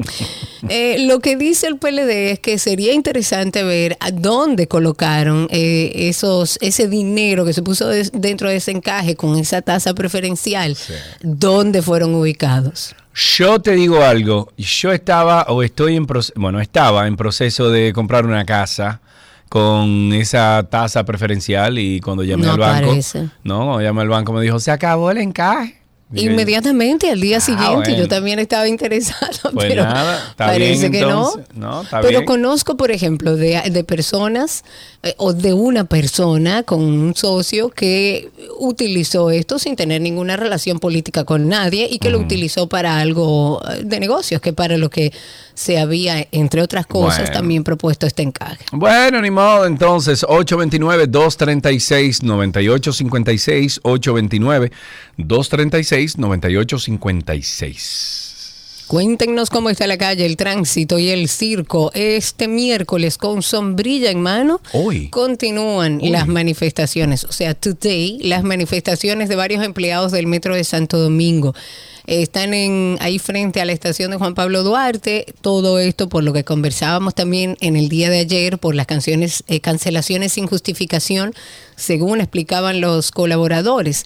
Están eh, frente a la oficina de la OPRED. Ellos están solicitando apoyo a los colaboradores de este servicio. Se habla de una asignación provisional extraordinaria por alrededor de tres meses, contando a partir de hoy, para establecer cambios de horarios de jornada de trabajo, días de descanso, así como algunas restricciones de solicitud de vacaciones a cambio de pagarles horas extras para poder dar abasto con el servicio y los empleados que no quieren colaborar. Tenemos una llamada, tenemos a Miguel en la línea. Buenas tardes, Miguel, ¿cómo estás? Buenas tardes, todo bien. Todo bien. A- a- a- a- Eh, a- en cuanto al comentario que ustedes hicieron ahora, eh, ¿Cuál de yo tengo todos? información seguro, seguro de los fondos. eh. Ah, de los fondos de encaje. Se los, sí, se los repartieron entre los diputados y los senadores. Ey, seguro que sí. ey, muchacho.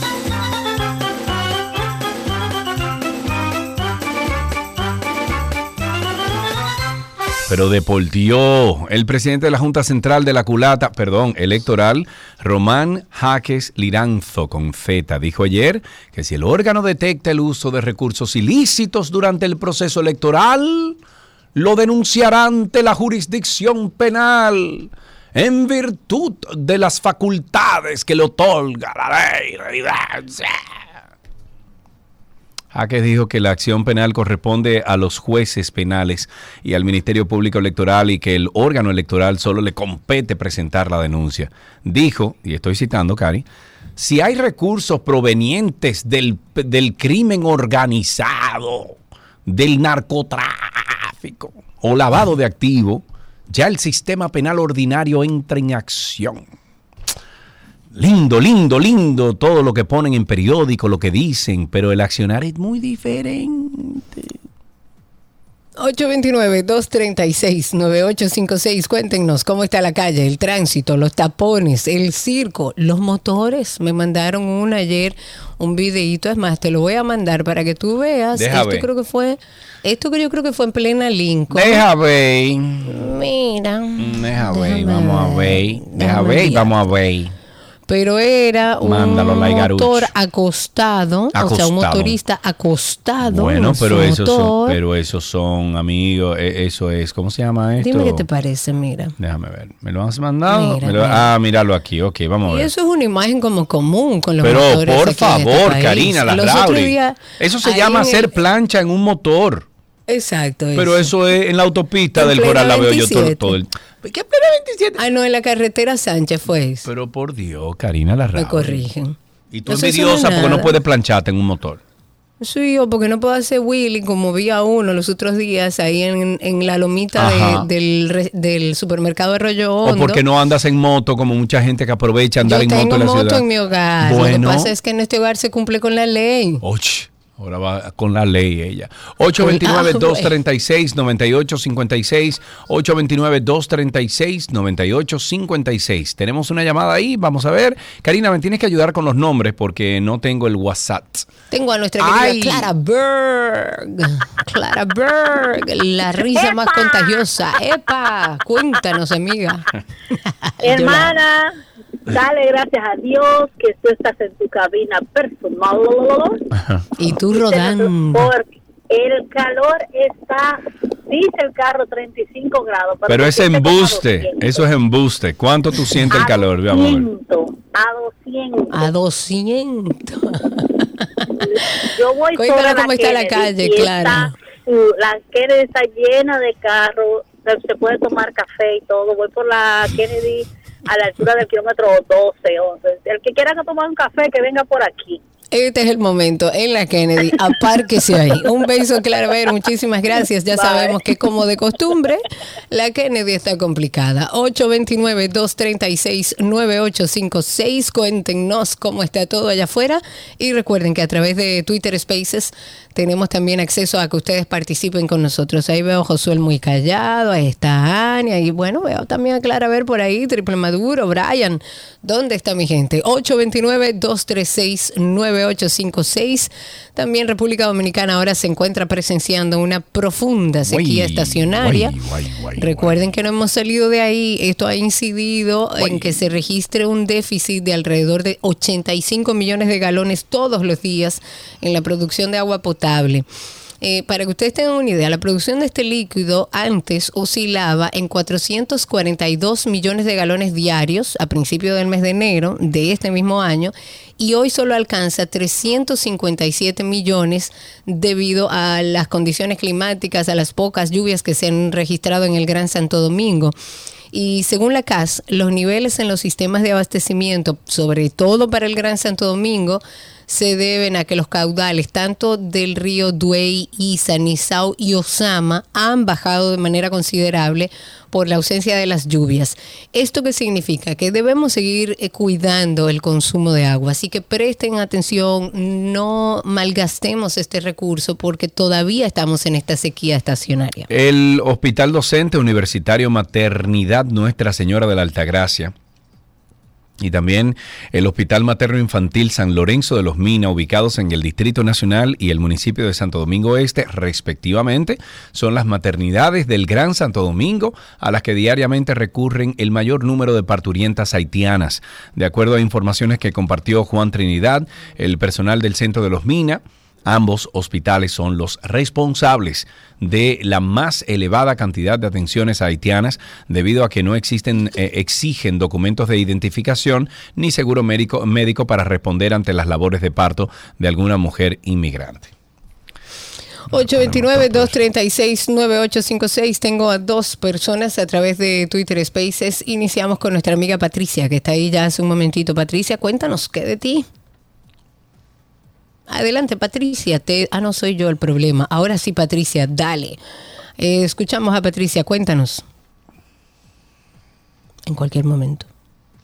Eh, ahí está. Ahora sí. Aquí estoy. cuéntanos, amiga. Eh, buenas tardes. Yo, yo estaba, estuve leyendo que hay como alrededor de 10 mil juntas de vecinos en todo el país. Yo quería saber qué era lo que, cuál es la función de ellos, en qué pueden cooperar, qué hacen con hacer todos los motores, eh, darle clase, como que, ¿cuál es la función de ellos? De la Junta de Vecinos. Sí. A mí me parece que la Junta de Vecinos es un recurso valiosísimo para organizarse, para trabajar de manera conjunta en lograr que las cosas funcionen de manera adecuada. Creo que es clave. Lo que pasa es que estas juntas de vecinos deberían tener respuesta y puerta abierta en los diferentes ayuntamientos para que realmente cumpla con la función que se ha establecido o, que, o que funciona en estos casos, que es integrar a, a los ciudadanos a las soluciones que se puedan dar. 829-236-9856. Me voy con Brian, que lo tengo a través de Twitter Spaces también. Adelante, Brian, cuéntanos. Karina, disculpa, no es que no te hayamos abandonado, lo que pasa es que entre el sol y la factura de luz están dándonos en la madre y tenemos que andar por la sombrita.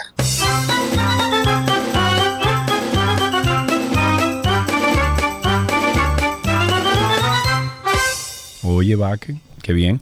Karina, ¿tuviste, ¿tuviste esta belleza? Eh, conformaron. Bueno, en. Déjame ver dónde fue esto. Creo que fue en Festival de Parque en China. ¿Viste eso que hicieron con unos drones? Mira qué locura. Mira qué locura. Bueno, con, drones, con cientos de drones, eh, lo que hicieron fueron eh, figuras de dragones volando en el cielo. Una locura, y lo pueden buscar ahí en Diario Libre, en la página web de Instagram de Diario Libre. Pero mira todas las figuras que pudieron hacer con esos drones ya nos vamos como a un 4.0 en las presentaciones no, ya vamos por, por 5, 6, 7. Mándaselo a Alan para que lo suba en Twitter. Ahí tenemos una llamada en la línea. Tenemos a Amin. ¿Qué tal, Karina? Mira, Hola, para Min. acompañar a la respuesta que tú le diste a la joven que llamó preguntando qué hace en la Junta de Vecinos, que se acerque a la Junta de Vecinos para que ella sepa la lucha Sí. que se coge con los mismos propietarios de los residenciales, Ujú, con los mismos propietarios que viven en, en residenciales grandes. Yo viví en Ciudad Moderna. Con el ayuntamiento. Con el ayuntamiento que, que aunque apoyan hay muchas deficiencias y dejan mucho lío a personas que no tienen eh, ni siquiera poder político, ni poder policial, ni económico, porque la Junta de Vecinos a veces también necesitan el apoyo de los mismos propietarios con cuotas de mantenimiento y hasta para eso hay que coger lucha, para que la gente entienda Con que eso es que para darle valor a su propiedad. A esa Claro. persona que llamó, acérquese a su junta de vecinos y todo el que esté en un residencial o en un sector, averigüe dónde está su junta de vecinos, que necesitan personas responsables que den frente a muchos de los problemas que hay allá y enfrentarse incluso hasta los mismos vecinos que viven allá cuando hacen cosas mal y no entienden que es tratando de proteger la propiedad, de las leyes, el entorno, acérquense a su junta de vecinos. Mientras más gente se acerca a su junta de vecinos, eh, eh, tiene mucho más poder para resolver problemas Claro, del claro. mismo sector donde viven. Porque cinco personas, el presidente, tesorero, tirándose el lío de mil familias, no, no es posible. No, no, Es así. no avanza. Es así. No avanza. Gracias por tu llamada. 820. Bueno, ya eh, que- creo que tenemos que cerrar, Karina. Pero muchísimas gracias ahí a, a todas las personas que llamaron e interactuaron con nosotros al aire. Hasta aquí, tránsito y. ah, ¿Qué te voy a decir? Dime.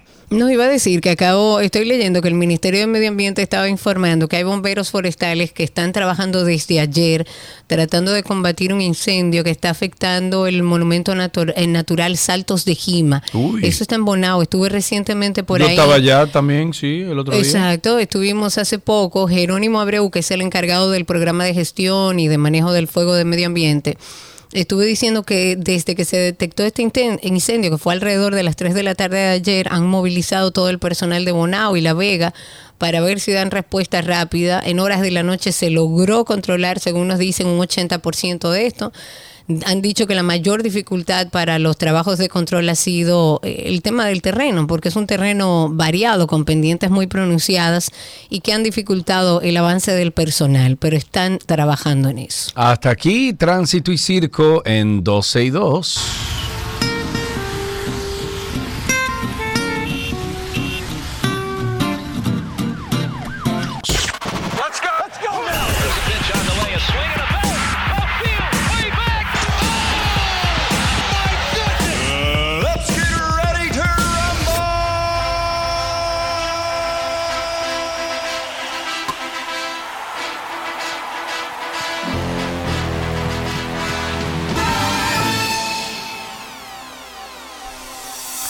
Ok, arrancamos con béisbol en estas noticias del mundo deportivo. El lanzador dominicano Eury Pérez de los Miami Marlins sigue siendo dominante en su travesía hasta la estabilidad en grandes ligas y en la carrera por el novato del año en la Liga Nacional. Esta vez los Blue Jays de Toronto probaron su potencial.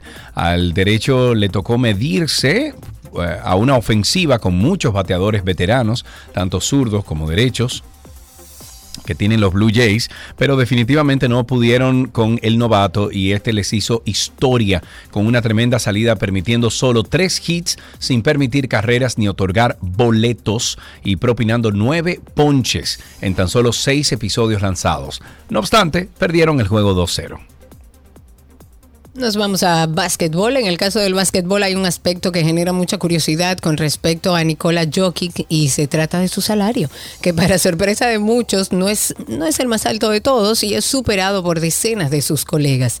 Jokic posee un contrato de 33 millones de dólares por año, que es muchísimo dinero, y según las proyecciones, en su último año de, de acuerdo con los Nuggets, es decir, para el curso 2027-2028, el jugador serbio podría llegar a los 61 millones de dólares.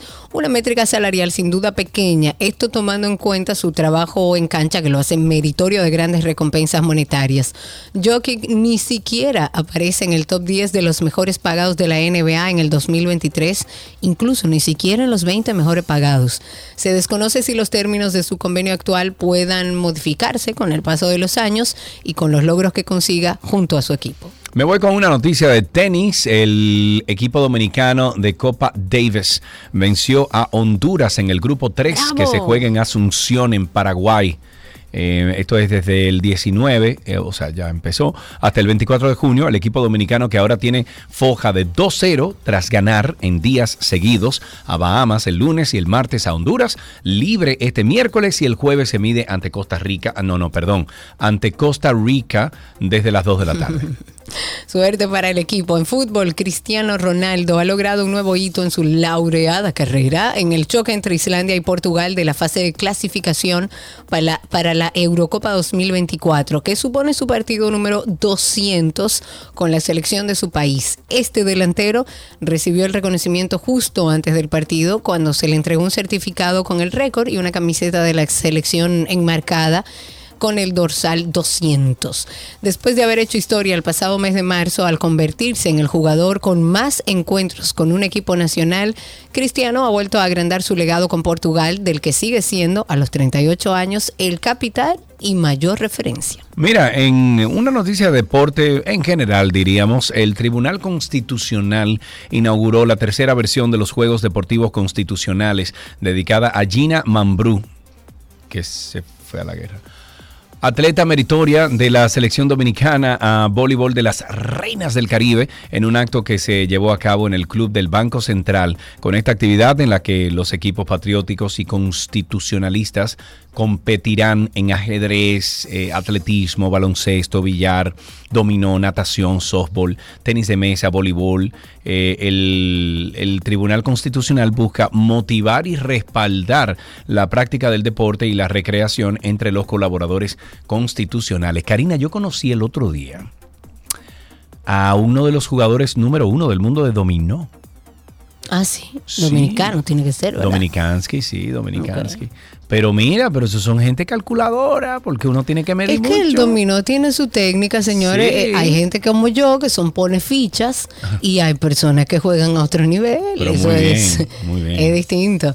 En Fórmula 1, ya para finalizar, el Consejo Mundial del Deporte de Motor de la FIA se ha reunido en Córdoba, en España, principalmente con la seguridad en las carreras en todas las clases de carreras que caen bajo la FIA. El motivo fue, entre otras cosas, un incidente durante el Gran Premio de España de Fórmula 1 con gente en la parrilla, entre ellos el futbolista Neymar Jr. El exjugador de Barcelona presenció el Gran Premio de Mónaco y España desde lugares que los fanáticos de la Fórmula 1 anhelan estar. Sin embargo, la presencia de celebridades en las pistas del Gran Circo podría terminar en las próximas carreras. De acuerdo con la información de algunos portales deportivos, al inicio de la carrera el futbolista todavía estaba colocado al borde de la grama del césped, ahí en la recta principal, demasiado cerca de los vehículos y en un espacio evidentemente peligroso por su cercanía con la línea de despegue. Pues ahora la FIA o la FIA aseguró que tomará medidas para garantizar la seguridad en los siguientes eventos y hasta podrían restringir el acceso a los famosos en la parrilla. Las noticias deportivas llegaron a ustedes gracias a Vita Salud, la tienda de las vitaminas y la nutrición deportiva, y gracias a Gatorade, nuevo empaque Gatorade de 500 mililitros.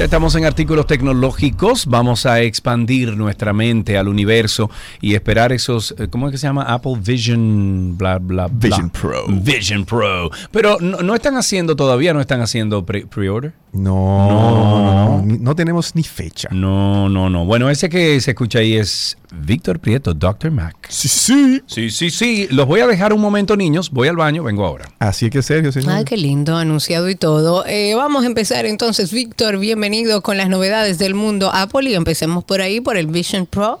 Bueno, y tenemos que, la verdad es que es interesante ver cómo todo el que está ligado a la tecnología, que ha tenido la oportunidad de usar las, eh, las gafas de realidad eh, ¿cómo que le vamos a llamar? Realidad mixta, eh, pues ha tenido una, una opinión y la verdad es que cada persona que lo utiliza le da como un, eh, como un, desde un punto de vista diferente. Y bueno, eh, me interesó ver un, un artículo del Harvard, Harvard Business Review eh, donde se están haciendo la, la pregunta de para quién y para qué es este Vision Pro, porque si bien, Exacto. si bien son novedosos, si bien son aparente hacer un, un nuevo paradigma en ¿Cómo es en- aplicable? y bueno, ¿Cuál es que el se está, se está introduciendo como una computadora. No le quiero llamar ya de, de por sí, porque Apple ni siquiera los llama eh, gafas. Apple lo está llamando una computadora espacial, como dijimos la semana pasada. Y es que este nuevo dispositivo eh, pues trae una categoría nueva, al igual de como eh, Apple lanzó el iPhone cuando habían teléfonos, al igual que como Apple lanzó el iPad cuando se estaba ya eh, eh, ca- casi como quien dice popularizando la tableta, así como también Apple lanzó un reloj cuando el, el Apple Watch cuando ya habían suficientes eh, marcas haciendo eh, trackers eh, de salud y, y demás, cosas que usamos en la pulsera. Los AirPods también vinieron en un momento donde había un inicio ya de eh, los audífonos de True Wireless. Eh, pues Exacto. Apple esta vez trae otro dispositivo, aparenta ser un dispositivo eh, disruptivo que va a cambiar la computación y que se introduce como una categoría diferente a la actual, aunque por fuera aparenta ser lo mismo, en el sentido de que son una- un casco, una, son unas gafas que tú te pones y que bueno, lo, lo que Apple trae con la, la- con, con el dispositivo es una nueva forma de interactuar con un dispositivo aparentemente familiar.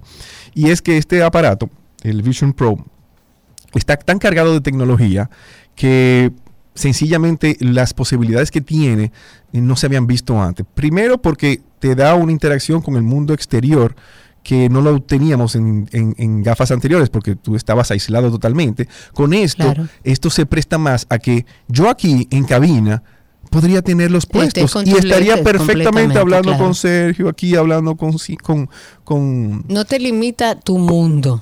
Totalmente. Cristi aquí eh, me está mirando con, con- con cara rara porque ella dice que yo no podría tener eso aquí porque no le podría no le pondría la atención que se merece. Pero la verdad es que sí, uno puede estar en cualquier parte con estos eh, aparatos que obviamente como son eh, de, de batería, o sea, utilizan una batería externa, la batería no está cargada en la cabeza, sería eh, a través de un cablecito que ah, por el momento hemos visto que aunque se pueden conectar a la pared y estar estático, uno puede estar móvil y llevarlo en- llevar la batería en un bolsillo y, y esto pues te trae a que este aparato ya no es algo que va a estar solamente en la casa, tú vas a poder andar con él. En A teoría, todo lado. en teoría tú puedes, como, como dice Sergio, en todos todo lados, lado. puedes irte a la calle con ellos porque tú vas a poder ver el hoyo que está delante de ti en la calle, vas a poder ver las personas que están pasando en tiempo real. Esto no hay un delay ni siquiera, es tan rápido que se captura la imagen de- de- del exterior y se lleva a la, a la pantalla interna que tú puedes estar, como quien dice, en cualquier parte con él. Entonces, ya de por sí es para quien sea que tenga una computadora, porque no te, per- no te no tiene limitantes eh, que tienen otros dispositivos de esta, de esa naturaleza. quiero, yo lo que quiero es que no evito dónde. ¿Tú sabes lo que me encantaría ver esto? No, Sí. no. Yo lo que quiero es ver cómo uno va a teclear y cómo uno va a tener el mouse. Bien. Porque en el caso mío, por ejemplo, a mí me encantaría tener los monitores en el Vision bla bla bla. Pro. Ajá, Vision Pro. Pero me encantaría tener físicamente el, el teclado y, y el mouse. Mira, eh, eh, hablan eh, de eso en, en- en varios artículos que, que he podido leer. Y el tema del teclado, eh, hay un va a haber un teclado, como quien dice, No, virtual. no, pero no. no, lo están, no lo están todavía eh, mercadeando como que eso va a ser la única forma. La forma que están mercadeando, Sergio, que más se va a utilizar es la voz, sencillamente la voz. Donde tú veas un campo, Ajá.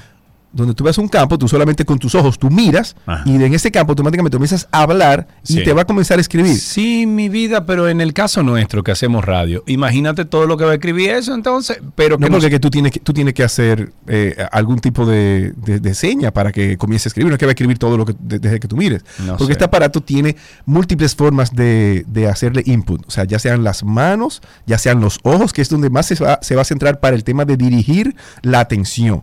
Porque recuerda que lo primero que va a hacer este aparato es hacer un training, un training para que tú puedas dirigir fácilmente eh, el cursor, el mouse, Sí, como tú sí, quieras claro, llamarlo. sí, porque, eh, no sé si va a haber un, un cursor per se. Es más el tema de que donde tú diriges, ahí va a ser la mira, la- mira, mira, te van a al, al final, al final yo creo Al que final. Al final, al final yo creo que van a tener la combinación de dos, donde de repente tú quieres utilizar los Vision Pro como monitor solamente y lo puedes utilizar como tal y luego tú puedes tener el, el- el teclado, puedes tener el, el mouse. Tú puedes utilizar de por sí tu computadora y el teclado de tu computadora y tú puedes usar tu computadora per se dentro de y el teclado de tu computadora va a funcionar. Bueno, pues entonces lo que Y- tenemos que y ver la es co- pantalla tú la vas a poder mover, pero tu teclado va a seguir estando ahí. Bueno, vamos, vamos va a haber un teclado funciona. virtual y está el, el teclado que es eh, activado por la voz, que es el que ellos más están pues empujando. Pero Ok. detalles 100% todavía no los tenemos. Vamos eh, al próximo tema. ¿Qué, final. qué otro tema tienes ahí?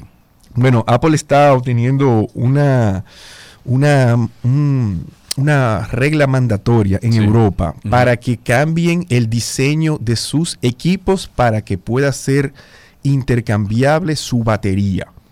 A la Ah, Unión Europea sí. parece que no le ha gustado el tema de que ya se ha hecho un estándar en la industria de que los Sí. equipos móviles no se le cambia la batería si no es con un con un, con un centro de servicio técnico, porque Claro, sí. habría que de- Hay un dinero ahí. destornillar y hacer todo eso. Y parece ser que ellos van a forzar eh, algunos fabricantes, entre ellos está hablando de Apple, de a partir de, entiendo que 2026, eh, for- eh, eh, a requerir que ellos o lo hacen o tienen que pagar o darle un descuento, como quien dice, a la gente a la hora de Por el hacer el, de cambio. Por, para que sea fácil de cambiar la batería y que no sea un tema de, de servicio per se, sino que tú puedas fácilmente Claro. o cambiarlo tú, o ya que tú lo necesitas llevar a un sitio, que obviamente el sitio te diga, ah, pero nada más te voy a cobrar la batería, no te voy a cobrar el servicio. Ah, pues va a tener que cargar con el con el, la labor del técnico que, re- que, que se requerirá para esto. O sea, puede ser que en Europa ya tengamos dos cosas diferentes. O sea, parece que el iPhone europeo del futuro va a tener, número uno, USB-C obligatoriamente. Que eso deberían de tenerlo todos los iPhones, ¿eh? No, porque eh, Lightning llegó primero y Lightning es mucho mejor desde el año 2000. Víctor, pero al final el, el, el USB-C está funcionando, lo tienen en Claro, los iPads. Claro. Está Pero funcionando. es que no pudo haberlo tenido siempre porque Light- Lightning salió primero. Mi vida, lo que digo que de ahora en adelante, que ojalá y lo Sí, claro. y lo- USB está Claro. trabajándose para que sea la, el único puerto, el puerto universal de todos los dispositivos, siempre y cuando no vaya a ser que nos vayamos a inalámbrico totalmente. No, que no, cuando no. vienes a ver, van a ser, van a ser obligatorios los puertos de carga por cable. Que no lo hagan, por favor, que no lo hagan. O sea que ya saben, el iPhone 15 parece que todavía va a ser el primero que va a tener la- el puerto USB-C, pero puede ser que ya haya un, eh, vamos a decir en papeles, eh, un iPhone que tenga la batería removible para Europa por el hecho de que puede ser que esta ley entre en vigencia en los próximos años. ¿Con qué terminamos? Bueno, eh, podemos hablar del, del tip de la semana, señores. Cinco funciones nuevas que vamos a tener en, en el- en los AirPods Pro nuevo. Y a mí me gustaría eh, concentrarme en un par, porque me la encontré súper interesante. Y es que ellos van a tener ahora un, un modo de conversación para que tú te pongas los AirPods. Imagínate cuando estás en un concierto. Sí. Y está la bulla y, todo. Y tú tú quieres escuchar a la persona de al lado también. Tú vas a escuchar el concierto, Ajá. pero también tú vas a escuchar a la persona de al lado también. Mm. O en un sitio, por no decirte un concierto, porque hay momentos en que... le- ¿Cómo es? No, no, claro. Yo lo que me imagino que cuando, cuando tú piensas eso, tú dices, pero tú te vas a poner unos audífonos en un concierto. Y la idea es que esto va a entender que tú estás en un concierto, va a censar la gente que está al lado de ti, que te está diciendo algo al oído y no la bulla No sé. que está alrededor. No sé, Víctor. ¿Por qué no sabes? No sé, porque es que, eh, eh, tú vas a un concierto a escuchar un concierto. Si te pones un audífono en el concierto, como que ya minimiza un poquito el, el tú pagar la taquilla e ir a un concierto. yo vi los casos que están eh, mencionándose de cómo Ah. se podría utilizar esta tecnología, de, de que tú, eh, las, las conversaciones que están alrededor de ti sí se escucha, Mas, sin embargo el ruido de alrededor no. Pero si es un concierto sí, porque es, es como que ellos han podido No sé. eh, buscarle la huella al ruido de público. Más sin embargo, cuando tú estás oyendo un concierto, él, él no se oye como ruido de público. Sí, claro. Entonces ya hay tu, bueno, entre otras cosas que podemos hab- hablar, también te quiero hablar sobre el, el- un caso de soporte técnico que me llegó eh, acerca de los AirPods que de repente no te, no te sirve un aparato. Tú sabes que a mí me pasa eso mucho y lo que hago es que lo, lo entro de nuevo en su cajita, lo saco de nuevo y como que sincronizan. Esa sería la primera opción de, de, de- de qué hacer. De O sea, cómo meterlo- meterlos en, la, en el, En en el case. esperar 30 segundos y abrirlo para ver si lo reconoce. Pero la otra opción, y mucha gente a veces va- llega a nuestro taller de servicio y le hacemos esto, es sencillamente un reseteo. Y eso tú lo logras con el botón de configuración, el único botón que tienen Claro, detrás. sí. Lo dejas presionado hasta que te salga una, un- una luz blanca. Y ahí entonces haces el setup de nuevo para ver si no es que de alguna manera se, des- se desconfiguró. Ok.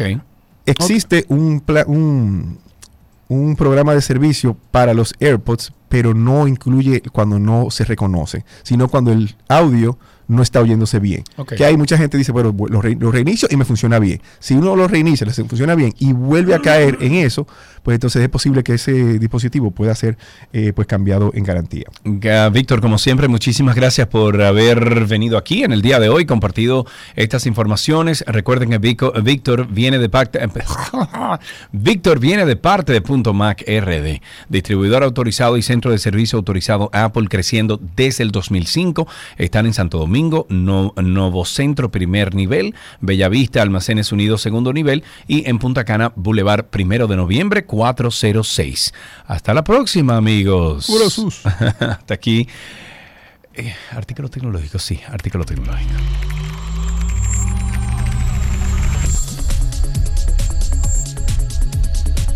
Todo lo que quieres está en 262. Hasta mañana. tararara, tarara, ta, ta. Llegó la hora de acostarnos y una. Está bien, señores, hasta mañana. Gracias por la sintonía. Recuerden que a través de nuestras redes 12 y 2 en todas las plataformas sociales seguimos en contacto. Y recuerden también nuestro podcast de Karina y Sergio After Dark en todas las plataformas de podcast. Será hasta mañana. Adiós.